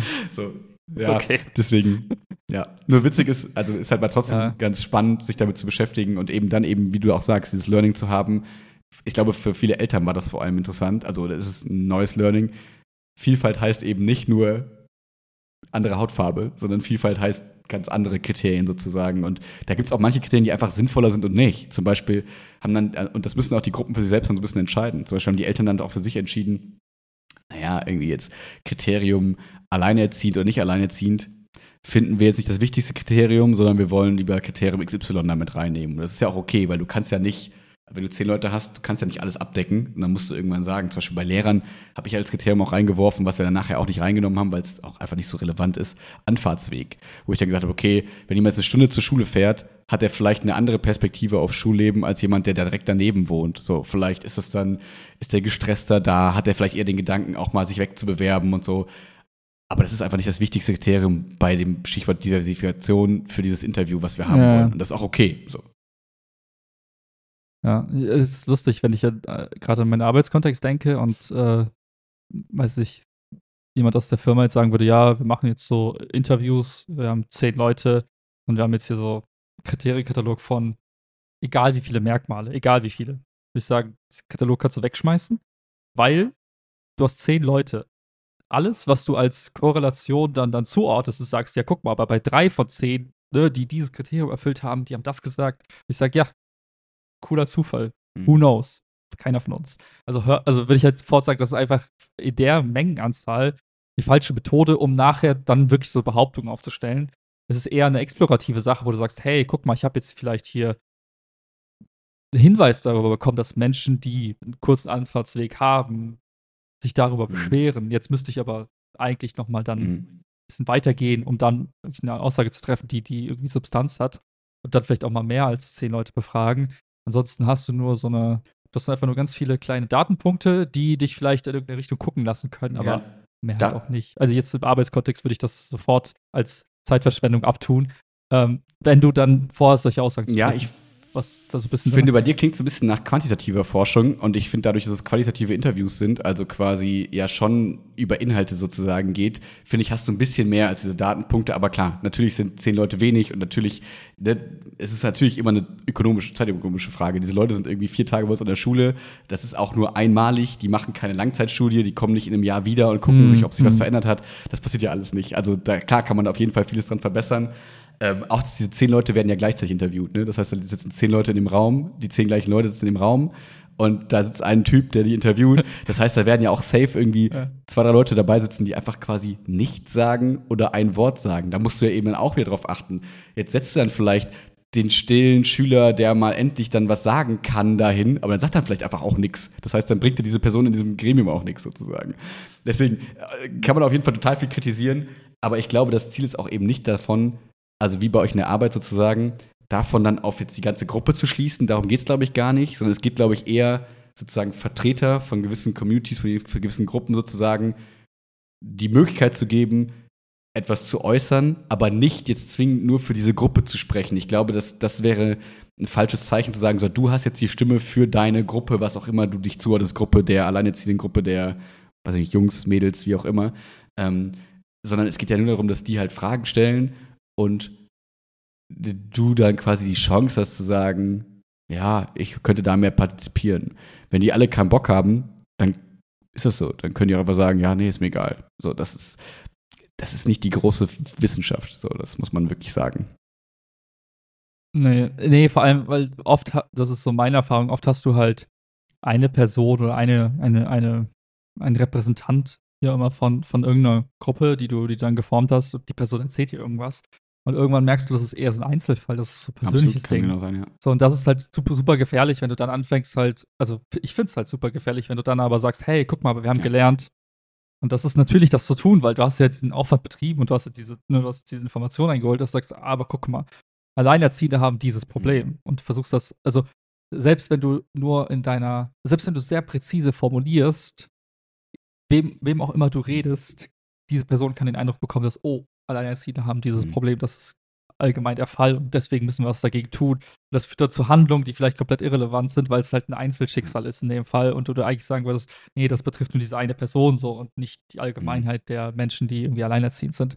Und ähm, Da ist unser Vorteil so ein find's bisschen, halt- dass es halt zehn Leute im Raum sind und wir kriegen ja gar nicht, also und die Ergebnisse sind ja nicht so, der Alleinerziehende hat das und das gesagt, sondern die Schüler sagen das und das und das. So, das heißt, ne, das heißt, da wird so eine Einzelextremmeinung im Zweifel vermute ich mal, also wenn die einigermaßen ordentlich arbeiten, ja auch quasi raus radikalisiert so ein bisschen. Ähm, das muss, äh, hoffe ich, denen zutrauen zu können, dass die dann sagen können, ja okay, da hat jetzt, da sagt jetzt jemand, ich fahre drei Stunden zur Schule mit Bus und Bahn, das ist aber nur nicht mal null- nicht mal 0,1 Prozent der Schülerschaft. Das ist jetzt nichts, was wir in unserem Bericht am Ende schreiben. das könnte halt dieses, da könnte das ein Vorteil sein, dass da eben zehn Vertreter der Schülerinnen quasi sitzen, um das, diese Extremmeinung so ein bisschen abzudämpfen. Aber klar, wenn die nachher, also wir kriegen ja nachher nur den Bericht von denen sozusagen. Wenn die nachher, mhm. wenn die eine Extremmeinung hochgewichten und das dann Feedback geben, die Schüler fordern mehr, whatever, dann denken wir erstmal, naja, alle zehn oder viele der zehn haben das irgendwie sich gewünscht, weil die alle im Raum saßen und dann zumindest nicht da widersprochen haben. Deswegen haben wir auch vorher schon gesagt, ähm, dass wir mit diesen Ergebnissen einfach dann weiterarbeiten müssen. Wir können da nicht einfach sagen so, yo, wir haben jetzt da Ergebnisse und das danach richten wir jetzt komplett mhm. unsere Schule aus, sondern eher, cool, wir haben jetzt da vielleicht einen blinden Fleck aufgedeckt, jetzt gehen wir als Schule hin und forschen da mal nach und nehmen uns mal Zeit, über das nächste Jahr das zu evaluieren und zu gucken, weil ich glaube, dass mehr, für mehr kann man die QA dann eben auch nicht gebrauchen. Die werfen vielleicht was auf, du guckst dann, also wie du richtig sagst, man neigt dann, glaube ich, dazu, panisch zu werden und zu sagen, da und da und da haben wir Themen, aber dann erstmal durchzuatmen und zu sagen, okay, das sind mögliche Themen. Jetzt gucken wir diese Themen mal rein und fragen mal wirklich, ob das Themen sind. Und dann werden sich nachher vielleicht ein, zwei rauskristallisieren, die wirklich relevant sind und dann arbeiten wir mit denen weiter. So vermute ich, hoffe ich, dass wir damit umgehen. Hm, hm. Aber ja, man kann vieles kritisieren. Das heißt, die, ihr, ihr, also das heißt, Lehrer selbst, also die Lehrer an der Schule sind dann selbst erstmal die Zielgruppe dieser, dieser Ergebnisse und und nicht, oder, oder wer, wer kriegt diesen ähm, Report am Die Ende? Schulgemeinschaft, sagt man. Das heißt, der Schulleiter, die Schüler, die, ähm, El die Le Eltern, mhm. äh, die Lehrerinnen und Lehrer und halt die, der Dezernent sozusagen. Und das heißt, das haben wir, glaube ich, schon mal im Podcast erzählt, der Worst Case ist quasi, wenn das jetzt ein katastrophaler Bericht wird, dann kommt der Dezernent der mhm, Schule mhm. und sagt, also der Chef von Schulleiter quasi, sagt dann so, du, du, du, äh, hier nächstes Jahr Fokus das und das, hier macht mal Fortbildungsangebote, guckt mal, dass ihr das mhm, hinkriegt, ihr kriegt mhm. vielleicht noch einen externen Berater dazu, der euch hilft auf diesem Weg und dann macht mal. Natürlich hat keiner Bock, diesen Mehraufwand zu haben, dass da jemand kommt und dann einen kontrolliert, aber so verkacken kann man, glaube ich, fast nicht. Also ich glaube, ich würde, ich glaube, wir würden alle spüren, wenn es so schlecht läuft, ehrlicherweise. Deswegen wird da am Ende ein relativ normales Bild rauskommen. Jeder weiß, Schulen sind nicht perfekt. Irgendwie, da wird wahrscheinlich, keine Ahnung, Digitalisierung oder diese großen Sachen, Unterrichtsmanagement oder solche Sachen werden dann rauskommen. Und dann werden wir halt wahrscheinlich irgendwie Fortbildung machen zu Classroom Management und wie man besser Methoden einsetzt. Und dann haben wir unseren Dienst getan, alles ist okay. Deswegen ist es, finde ich, viel wichtiger, diese Punkte wie zum Beispiel, fühlt sich jeder einigermaßen gesehen, kann jeder irgendwie da mitreden, fühlt sich jemand ausgeschlossen aus der Schulgemeinschaft oder so, finde ich viel spannendere Themen als ist jetzt der Unterricht gut? Weil was heißt gut? Wie viel können die wirklich beurteilen von, die haben halt drei Tage jetzt in dieser Schule beobachtet, wo die Lehrerinnen und Lehrer eh irgendeinen Unterricht machen, den sie wahrscheinlich sonst auch nicht machen würden. Mhm. Deswegen viel an dieser ganzen Untersuchung ist, glaube ich, nicht so sinnvoll. Also nicht so super aussagekräftig. Aber man kann so zwei, drei Sachen, glaube ich, draus ziehen und mehr ist es eben auch nicht. Mhm. Mhm. Das war jetzt zugehörig zur Schülerrat? Nee, Steuergruppe, das war Steuergruppe. Oder wieder noch, okay, das ist die Steuergruppe, okay. Jetzt kommt der witzige Part zur Schülerrat. Ähm, das ist jedes Jahr wieder eine spannende Veranstaltung. Das ist quasi das, wo äh, Schülersprecherinnen und SV-LehrerInnen und alle möglichen Gremien besetzt werden, Fachkonferenzen und so weiter, wo die gewählt werden. Und äh, wir hatten wieder mhm. das große Vergnügen, dass dieses Jahr sich ein Spontankandidat aufgestellt hat als Schülersprecher. Und äh, mhm. das, glaube ich, auch eine relativ knappe Nummer war, dass er quasi so spontan Schülersprecher geworden wäre. Ähm, aus der, glaube ich, 10. Mhm. Klasse mhm. oder so. Und das war so witzig, weil um mich rum saßen so ein paar Neuner, Zehner und so. Und ich habe das Gefühl, die haben an diesem Tag sehr viel über Demokratie gelernt. Ganz unbewusst, ganz passiv quasi. Weil ähm, mhm. der Typ kam mhm. halt nach vorne und hat irgendwie so gesagt, yo, äh, ich will gar nicht Schülersprecher werden, aber wenn ich gewählt werde, dann gibt es kein Gendern mehr an dieser Schule. Ende. So. Und da natürlich so die coolen Jungs aus allen kleinen Richtungen, so ein paar Siebener, ein paar Sechser, so, yeah! so applaudiert und so. Und ähm, allein damit, ne, oder da stehen unsere beiden Schülersprecher, die es gerade sind, ne, und die dann so sagen, ja, wir haben bis jetzt das und das erreicht, ähm, des und deswegen will ich es gerne machen, äh, da setzen wir uns gerade für ein, jetzt geht es gerade darum, eine Schul eine Klassenfahrt für die Zehner vielleicht zu ermöglichen und so weiter und so fort, weißt du, so konstruktive Sachen irgendwie. Und mhm, mhm, die mhm. verlieren fast gegen diese Aussage sozusagen. Und dann waren, und am Anfang, äh, natürlich in mir pocht dann immer das Herz, weil ich dann denke, Gott, nicht nochmal ein Jahr mit jemandem, der noch nie vorher in der SV war, also ne, du musst dir so vorstellen, das ist halt so, wie wenn sich jemand dann auf einmal für ein politisches Amt quasi bewirbt, der halt vorher noch nie irgendwas mit Politik gemacht hat und nie irgendwo mitgearbeitet Mhm, hat, mhm, mhm. weil ich dann auch so zu ihm gegangen bin und war so, jo, du weißt, dass du da mittwochs der siebten Stunde äh, Zeit haben musst, du weißt, dass du montagsabends um 18 Uhr zur Schulkonferenz musst, du weißt, dass du donnerstags nach der Schule um 16 Uhr da musst. Und er war so, nee, das weiß ich gar nicht. Ja, hm, okay, keine Ahnung, mal gucken, weiß ich nicht. Also es war so, man hat so Mhm, gemerkt, mhm. okay, das ist einfach wirklich nur ein Witz, so. Aber trotzdem muss es dann irgendwie sowas aushalten irgendwie. Und wenn es geworden wäre, wäre es halt so. Und wir hätten halt keine Möglichkeit gehabt, sozusagen. Und ähm, diese Person hat sich quasi dann fast bei jedem Amt sozusagen nach vorne bewegt. Und wir hatten halt Kursstunden, das heißt, es ging eine Stunde lang, dieser Schülerrat, nur anstatt anderthalb Stunden. Und du musst halt für jede fucking Fachkonferenz zwei Leute wählen. Das heißt, irgendwie allein schon wahrscheinlich 20 Wahlen für die Fachkonferenzen, dann sechs Leute für die Schulkonferenz, vier für Steuergruppe, bla bla bla. Also mega Ja. viel langweiliges Gewähle. Und eigentlich will da jeder auch schnell raus und man will es schnell hinter sich bringen. Und wenn natürlich dann bei jeder Abstimmung jemand nach vorne kommt, der das Mikrofon sich schnappt und das genießt, quasi so ein bisschen ins Mikrofon zu reden, um äh, so ein bisschen, keine Ahnung, dann irgendwie zu sagen, ja, wählt den anderen, ich bin nur hier zum Spaß. Und so. Und dadurch quasi jede Abstimmung in die Länge zieht. Ähm, das war eine große Probe, weil witzigerweise, also das Spannende war, er wurde trotzdem nie gewählt, weil trotzdem quasi der Raum gecheckt hat, okay, also spätestens auch nach der zweiten, dritten Aufstellung so, ja, okay, nee, das macht, also ist einfach weird irgendwie, Mhm, was da gerade mhm. passiert. Ähm, aber ich habe mich jetzt dazu zwischen gefragt, also oder, um mich rum waren die auch so, ah ja, so funktioniert es mit Trump in Amerika und so. Also, dass du auf einmal da jemanden hast, der einfach nur in irgendeiner Form polarisiert und allein durch das Polarisieren quasi Aufmerksamkeit und Stimmen auf sich zieht. Und wenn sich dann auch die Stimmen für die, sage ich mal, konstruktiven Leute sozusagen, jetzt in dem Fall, ich, ich will es nicht auf Amerika übertragen, aber dann verteilt, also nach dem Motto, passende Person A, B, C, D, sagen wir jetzt einfach mal, und es gibt die unpassende Person E, jetzt aus meiner Perspektive.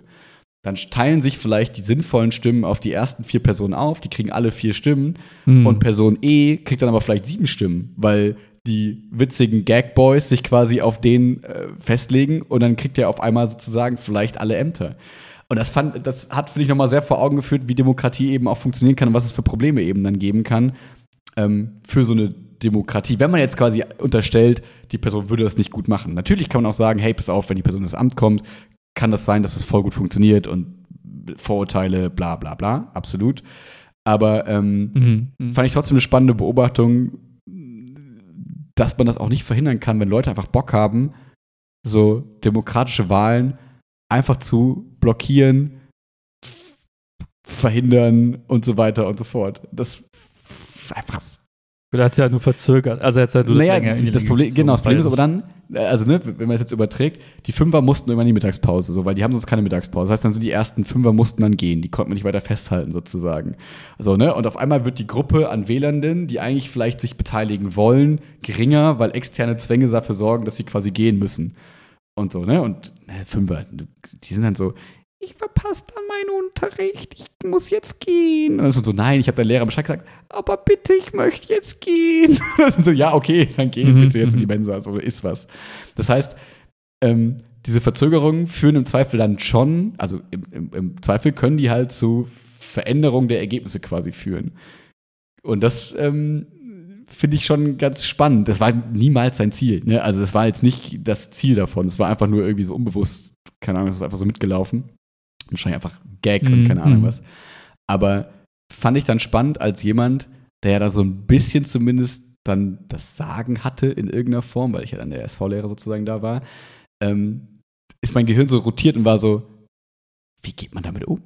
Kann, kann man das irgendwie verhindern? Aber wenn man das verhindert, ist das ja super undemokratisch und muss das Demokratie, Demokratie einfach aushalten. Im Fazit war ja, natürlich. Und das ist aber auch nicht immer so geil. Also, finde ich, also ganz persönlich jetzt einfach nur, ne? Das, äh, ne? Ja, Natürlich willst du mit Leuten arbeiten, wo du das Gefühl hast, hey, die können was machen und die kriegen was hin und die Vergangenheit hat schon so häufig gezeigt, wenn dann quasi solche Gag-Wahlen passieren, die Leute kommen einfach nicht, sind unzuverlässig und so weiter und so fort. Wie gesagt, es kann immer Gegenbeweise geben, aber deswegen willst du ja, also du willst es nicht verhindern, du willst es nicht steuern oder sonst irgendwas, aber du bist halt schon persönlich, weißt du, das nächste Jahr wird einfach scheiße, wenn da jemand gewählt wird, der einfach unzuverlässig und nervig ist sozusagen.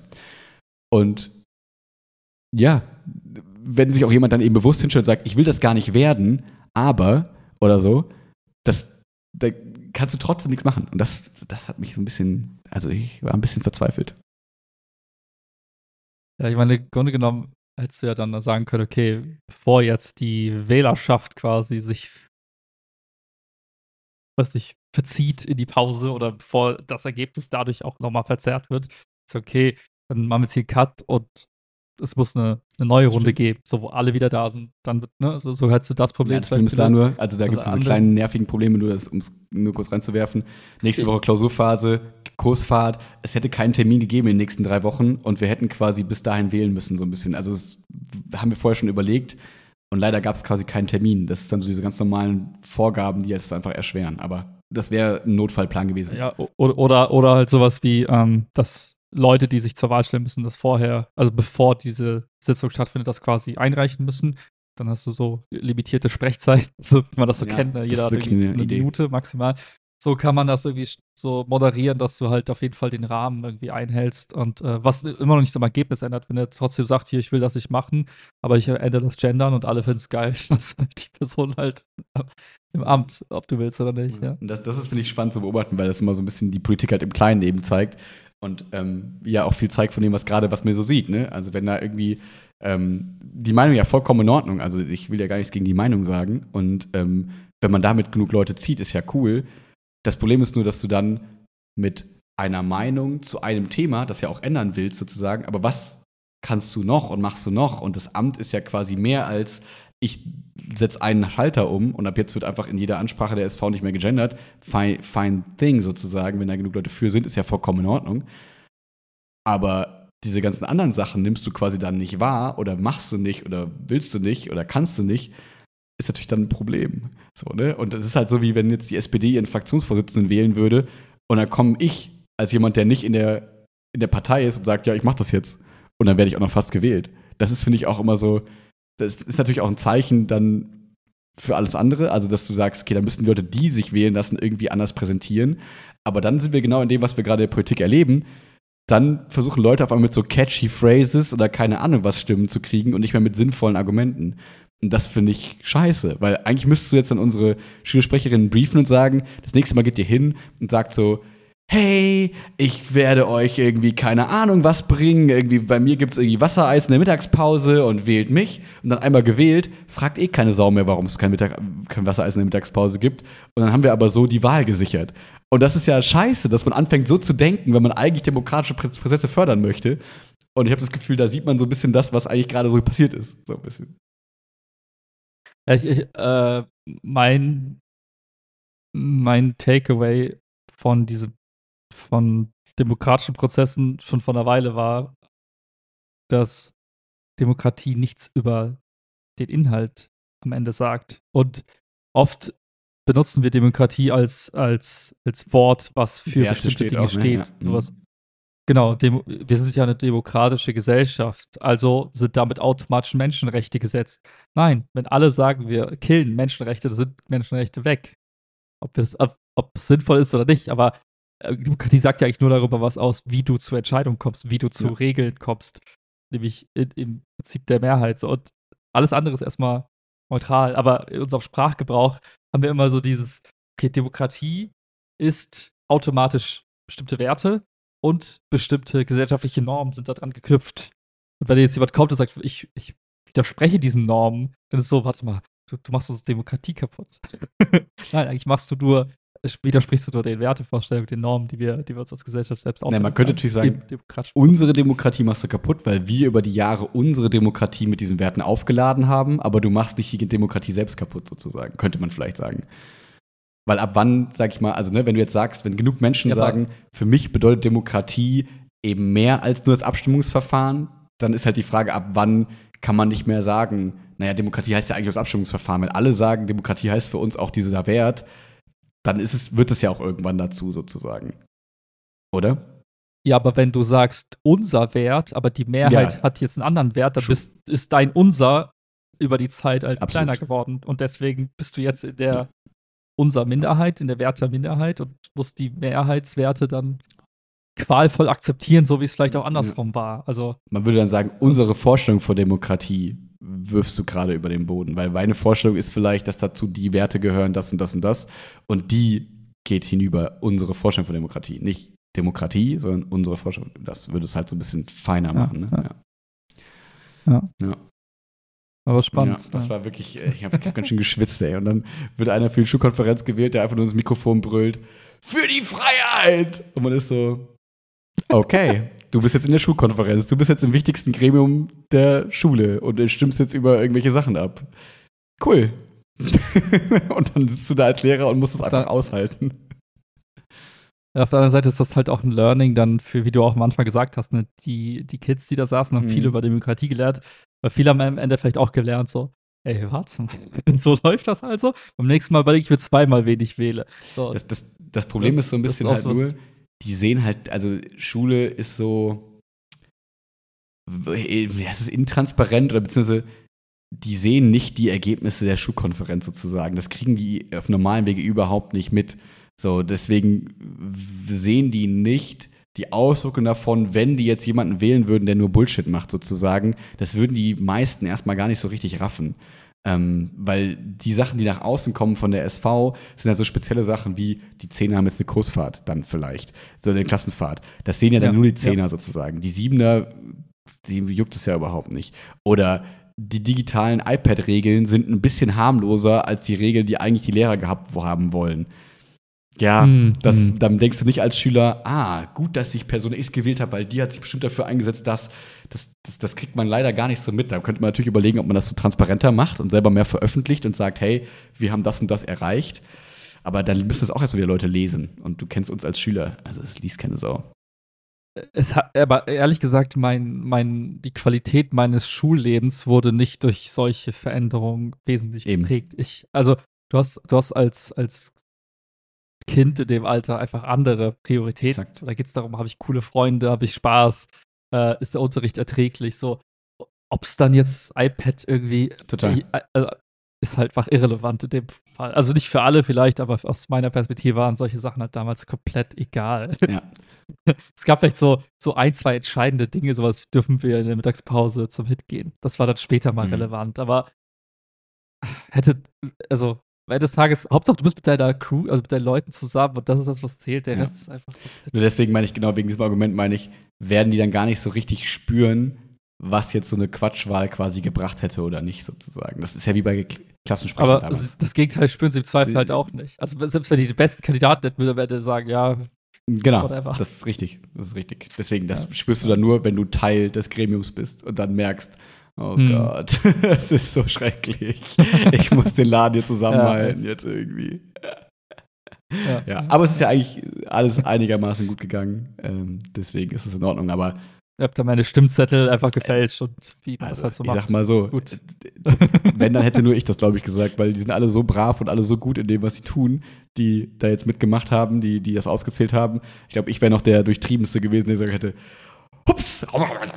Leider habe ich die Wahlzettel aufgegessen. Kann ich, kann ich ja. nicht lesen, ungültig. Deswegen gut, dass ich nicht daran beteiligt war. Also, es wäre mir schwer gefallen, nicht zu manipulieren. Wenigstens ehrlich. Absolut. Ja. Was meinst du, was meinst du, wie viele Menschen dann in so einem Wahllokal sitzen und so genau die, und so und, diese, und, und, diesen Gedanken haben und, so, und sich denken, ah, das, das, die wissen es alle nicht, aber wenn ich das jetzt zulasse, nein. Ja. Und ich glaube, ja. Ja, und ich glaube, dass ich ja schon in mir viele Anteile habe, die eigentlich was Gutes wollen, sozusagen. Also der, also nicht was Böses tun wollen, so möchte ich sagen. Und trotzdem wäre ich bei sowas, sowas von kurz davor, das zu tun. Und jetzt stelle ich mir noch vor, es gibt genug Menschen, die weniger Hemmungen für solche Dinge wahrscheinlich haben. Sehr viele Menschen. Und also will ich gar nicht wissen, wie viel schief läuft dieses, das, Stop das, das dieses Twitter-Meme, Twitter-Meme, so diese, diese Intelligenzverteilung, diese Glockenfunktion. Und die ganz links und ganz rechts sagen so, nee, wir müssen diesen Prozess wahren, der Prozess ist heilig. Und in der Mitte kommen so mit so ultimativen Theorien und, aber wenn ich das jetzt zulasse, das heißt eigentlich, könntest du davon ausgehen, dass 66% plus quasi in diesem Dilemma hängen und nur die ganz Smarten und die ganz Dummen sich denken, ey, wir sollten einfach die Regeln befolgen, weil das ist das Entscheidende. Ja. als äh, Ich gehöre zur ganz linken Fraktion, die einfach sagt, ja, aber diese Regeln sind. Hört auf. Wir machen. Ja, Ja. das ist immer, immer ganz spannend. Das ist generell dieser, dieser Spagat halt als SV-Lehrer immer so dieses, ne, eigentlich ist es eine Sache der Schüler und du bist nur so ein bisschen beratend, aber du willst denen auch helfen, großes Unheil zu vermindern, aber du weißt nicht wie. das ist dann aber auch mal ein bisschen das Spannende Mhm, daran quasi. Ähm, Ja. Willst du noch von der Beerdigung Ach so, ja, ich, äh, das ist, deswegen ist es gar nicht so ein trauriges Ding, nur ähm, weil ich ja auch nicht da war, sozusagen. Das, äh, das, den Gedanken, den ich nur ähm, dazu teilen wollte, war, dass das ganz spannend war. Jetzt am Freitag war die Beerdigung von ähm, Rainer Beckedorf, der quasi mit meinem Ausbildungslehrer damals war im Ref und das war alles ganz äh, schade. Mhm. Aber ich da wieder für mich festgestellt, was wir auch schon mal im Podcast gesprochen haben, also ich, also mich berührt das alles immer relativ wenig und bei mir übernimmt dann ganz schnell so dieses positive Gedanken irgendwie zu denken, ach, also ich habe war die Woche dann viel an die schönen Sachen gedacht, die wir so gemeinsam erlebt haben, diese Beratungssachen und so weiter und so fort, wo ich viel Unterstützung Mhm, durch ihn hatte mhm. und habe gar nicht so dieses krasse Trauergefühl. Das kann man doof finden, wie auch immer, aber darauf möchte ich eigentlich hinaus, dass ich das Gefühl habe, so Tod und Beerdigung sind so hart egozentrische Momente, finde ich. Und das muss man auch Leuten zugestehen. Ähm, weil auf mich kamen ganz viele Leute die Woche zu, und ganz viele Schülerinnen und Schüler witzigerweise auch, ob ich denn am Freitag auch, äh, nee, dass ich ja am Freitag auf jeden Fall auf der Beerdigung bin. Und ich war so, "Mm, nee, ich bin da nicht. Und dann waren die alle so ganz entsetzt, aber also nicht böse entsetzt, sondern waren so voll interessiert und waren so, hä, warum denn nicht? Und dann musste ich mir über die Woche so ein bisschen zusammenlegen, wie ich das eigentlich so verargumentieren kann, dass es nicht so klingt, als wäre ich ein Psychopath Mhm, und gleichzeitig irgendwie vielleicht ein bisschen Verständnis dafür ist. Und für mich habe ich das so dann runtergebrochen auf, dass ich das eben sehr ego, äh, also sehr ähm, eine sehr eigene Entscheidung finde. Und ich persönlich brauche so eine Beerdigung null für meinen Abschied. So, das gibt mir nichts im Sinne von, ich kann noch mal Tschüss sagen oder sonst irgendwas. Die einzige Sache, die für mich da einen Wert sozusagen, sozusagen haben könnte, ist diese Repräsentationsfunktion für die Family, dass die Family halt sieht, Mhm. ach guck mal, da sind viele Kollegen, der war doch bestimmt voll beliebt oder keine Ahnung was. Was eine schöne, legitime Funktion ist, die ich aber nicht zwingend erfüllen muss, weil ich die Family eben auch nicht kenne. Und dann überwiegt für mich eher dieses Weirdness-Gefühl, ich bin auf einer Beerdigung von schon einem Freund sozusagen, aber ich kenne da keine Sau. Und dann da Menschen Mhm. die Hand zu schütteln und dann meinen Beileid auszusprechen, die ich überhaupt nicht kenne, wo ich dann denke, ah, bist du der Sohn oder bist du der Sohn oder sind sie der Sohn? Man weiß es nicht. Ähm, dann, Mhm. äh, und dann so, da, das, ich weiß nicht, das ist für mich, das passt für mich nicht. Das ist nicht mein Konzept von Abschied, Trauer und so weiter. Das kann für die natürlich so sein und für die kann das vielleicht viel bedeuten, dass da so ein Hampelmann wie ich hinkommt, ähm, von dem er bestimmt auch mal erzählt hat und der sagt dann, und der ist da und der bekundet sein Beileid. Aber da bin ich, auch wenn ich sonst natürlich versuche, vielen Menschen alles recht zu machen, tue ich das da irgendwie nicht, weil ich finde das da zu persönlich und zu eigen, dass ich nicht nur aus dieser Funktion da quasi hingehe. Und so kann ich es für mich dann irgendwie rechtfertigen und erklären, warum ich da nicht hin muss irgendwie und Mhm. Punkt. Das, das ist eigentlich nur so, dass ich da so ein bisschen drüber nachgedacht habe und ähm, ich Beerdigung auch irgendwie weird finde. Also ich glaube, es gäbe, so wenn ich jetzt an der Hand kann ich abzählen, gäbe es, glaube ich, sechs Beerdigungen oder so vielleicht, wo ich das Gefühl hatte, da würde ich wirklich gerne hingehen, weil es mir eine Bedeutung sozusagen gibt. Und bei Mhm. an anderen heißt das nicht, dass ich die Menschen nicht mag und nicht wertschätze oder sonst irgendwas, aber der Beerdigungsprozess an sich mir einfach nichts geben würde. Und das, das habe ich den Schülern auch immer so gesagt, so, ich glaube halt nicht an irgendeine übernatürliche äh, Kraft in der Form, dass ich weiß, Beckedorf sitzt da oben in den Wolken und guckt jetzt runter und zählt, wer kommt zu meiner Beerdigung und ist jetzt oben im Himmel traurig Mhm. darüber, dass Mhm. ich, Max Pelzer, lieber zur Volleyball-AG gehe, anstatt zur Beerdigung sozusagen. Ähm, wenn ich an sowas glauben würde, dass ich wüsste, er sieht das noch in irgendeiner Form und ihm gibt es jetzt eine Bedeutung, würde ich das sofort machen. Und ich habe jedes Verständnis für jemanden, der genau so denkt, dann dahin zu gehen. Da ich das aber nicht denke, denke ich halt, die Beerdigung ist halt für die Überlebenden, für die, die hinterblieben sind. Und denen, Klar. ah, und denen muss ich jetzt gar nicht so viel geben. Und da gucke ich lieber auf mich als Hinterbliebenen sozusagen, der dann sagt, hey, nee, für Mhm, mich ist das irgendwie mhm. so viel feiner. So, weil er kriegt es halt nicht mehr mit. So, so ehrlich muss ich Mhm. zu mir sein. Nach meiner Glaubensvorstellung kriegt er es nicht mehr mit. Und kann deswegen nicht traurig oder glücklich darüber sein, wie ich damit umgehe. Und deswegen geht es darum, Hm. wie bin ich glücklich mit dem Umgang damit. Und das finde ich okay. Und ich finde es ganz weird, dass es mir nicht begegnet, aber ich finde es ganz weird, wenn Leute auf Beerdigungen oder um Beerdigungen rum über andere Menschen urteilen. Dieses, jetzt haben die Blumen dabei, die haben keine Blumen dabei, ah, die sind zuerst aufgestanden, die sind jetzt aufgestanden, ah, der kommt so, warum kommt der so, was hat der für Schuhe an? Wo ich mir denke, Leute, Leute, Leute, das ist Hm, doch hm. deren persönliche Abschiedsnummer, dass die Leute da hinkommen, zeigt was und das machen die nicht für euch, sondern das machen die für sich im Zweifel. Und ich finde, da, ja, finde ich, irgendwie- fände, ich- fände ich weird, wenn Beerdigungen so super judgy Veranstaltungen sind. Ich war oft zu wenig, um das jetzt endgültig beurteilen zu können, aber ja, das ist so mein Gedankengang dazu. Hm. Wurdest du denn, also gab es denn Momente ähm, in dieser Woche, wo Kollegen, Schülerinnen, whatever, irgendwer kam und gesagt, äh, aber das ist doch irgendwie komisch, wie du Nee, das machst? Oder Das was? war eher interessiert. Also ich hatte das Gefühl, also Kollegen gar nicht. Also die, die haben eher das so vorausgesetzt, dass ich da bin. Und dann habe ich gesagt, nee, ich bin nicht da. Und dann war Ende. Und die Schüler, die waren irgendwie ganz cool. Die waren dann eher so, darf ich fragen, warum sie da nicht hingehen? Und dann war ich so, ja klar, darfst du fragen. Mhm. Und dann habe ich es denen erzählt und die haben dann irgendwann verständlich genickt, nachdem ich zehn Minuten meinen Vortrag gehalten habe.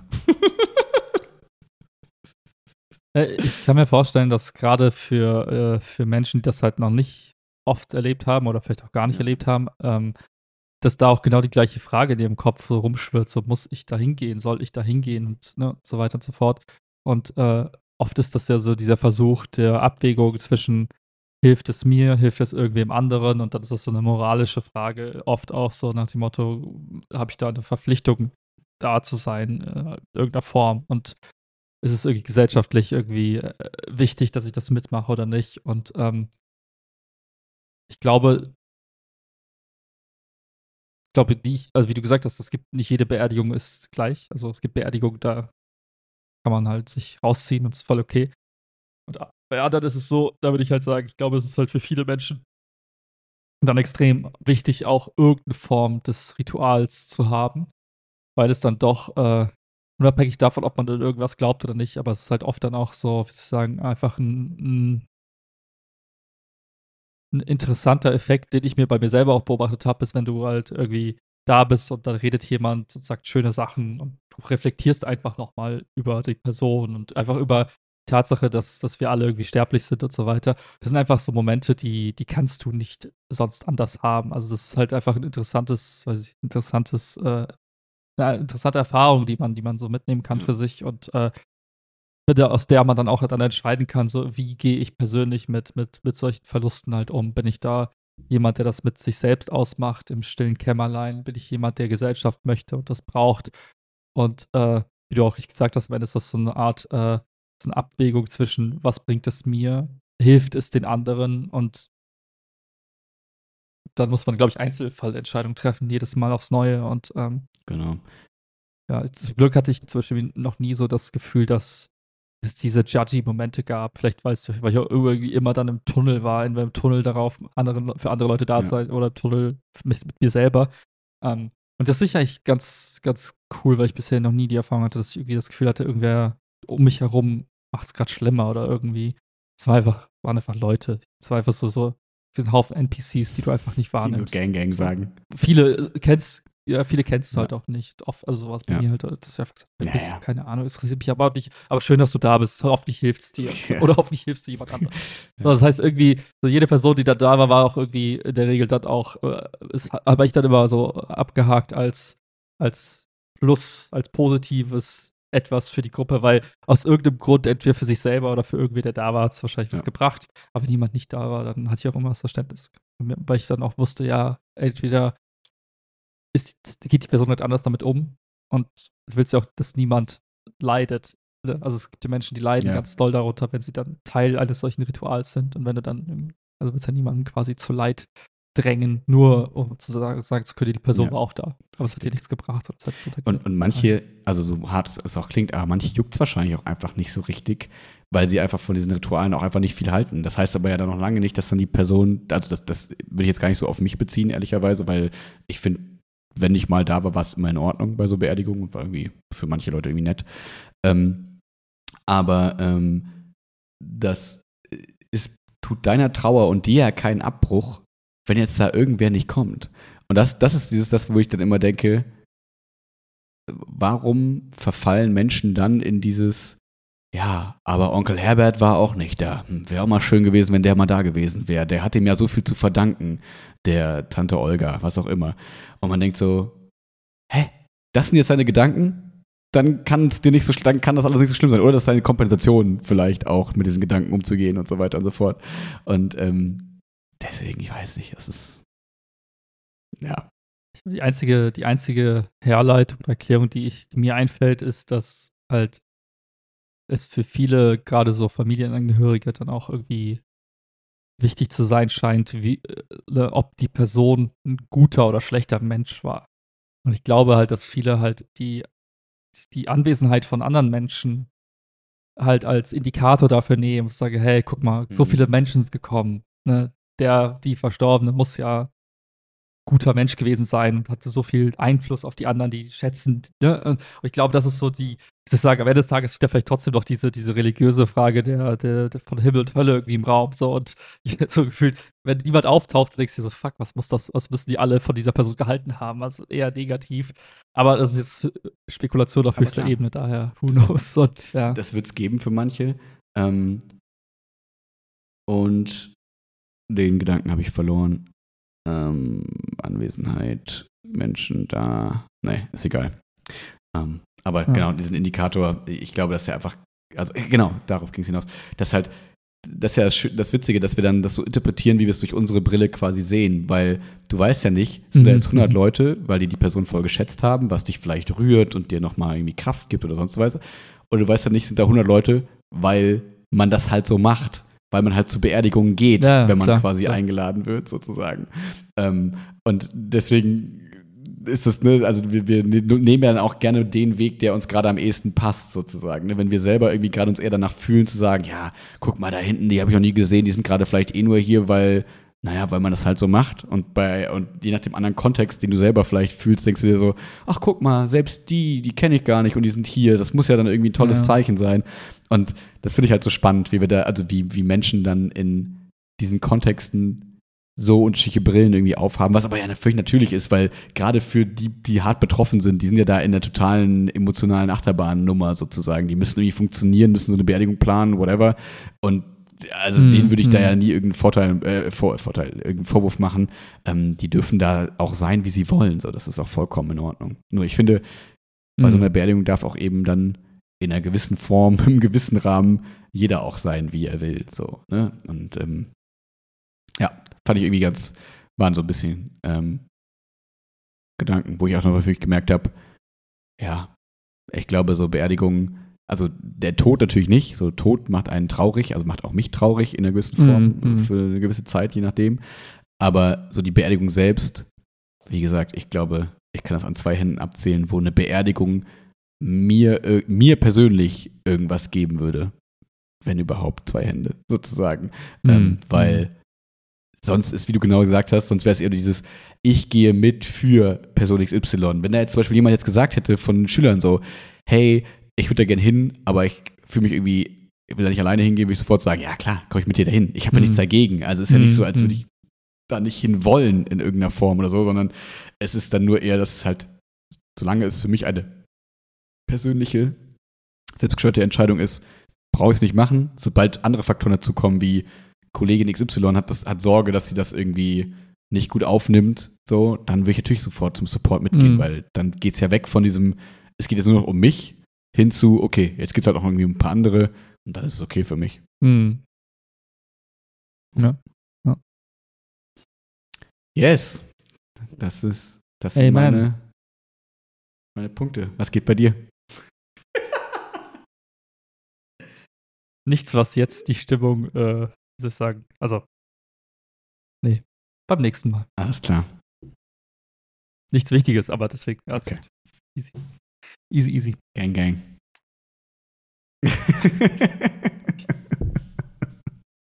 ich gucke jetzt TikTok die ganze Zeit. Nice. Ich bin heute Abend bei der, ähm, yes. beim Kölner Bullermeisterschaftsfinale. Ähm, Also Uh. nicht zum Mitmachen natürlich, aber zu gucken. Ab 18 Uhr. Das wird bestimmt ganz cool. Ja, kommt auch mit. Welchen Rang hast du jetzt gemacht am Ende? Ich glaube 73 oder so. Äh, ja, also von, also, ne, um das realistisch zu sagen, ich glaube von 850, aber von denen haben wahrscheinlich auch 300 ihre Karte nicht mal abgegeben, sozusagen. Das heißt, Mhm, wahrscheinlich mhm. von, ich würde sagen, keine Ahnung, 400 seriös Teilnehmenden vielleicht. Ähm, ah, vielleicht sagen wir mal 200, 200 seriös Teilnehmenden, ehrlicherweise, vermute ich mal, keine Ahnung. Immer noch besser als der, der, mit, der mittlerste. Genau, es ist voll okay. Es ist für das, was es war, es ist vollkommen okay. Für das, was ich mir so vorgenommen habe, war es voll in Ordnung. Mhm, mhm. Nice, nice. Coolio, viel Spaß Thank you. dabei. Dir viel Spaß morgen in Holland. Danke, tschüss. Ballons. Balance.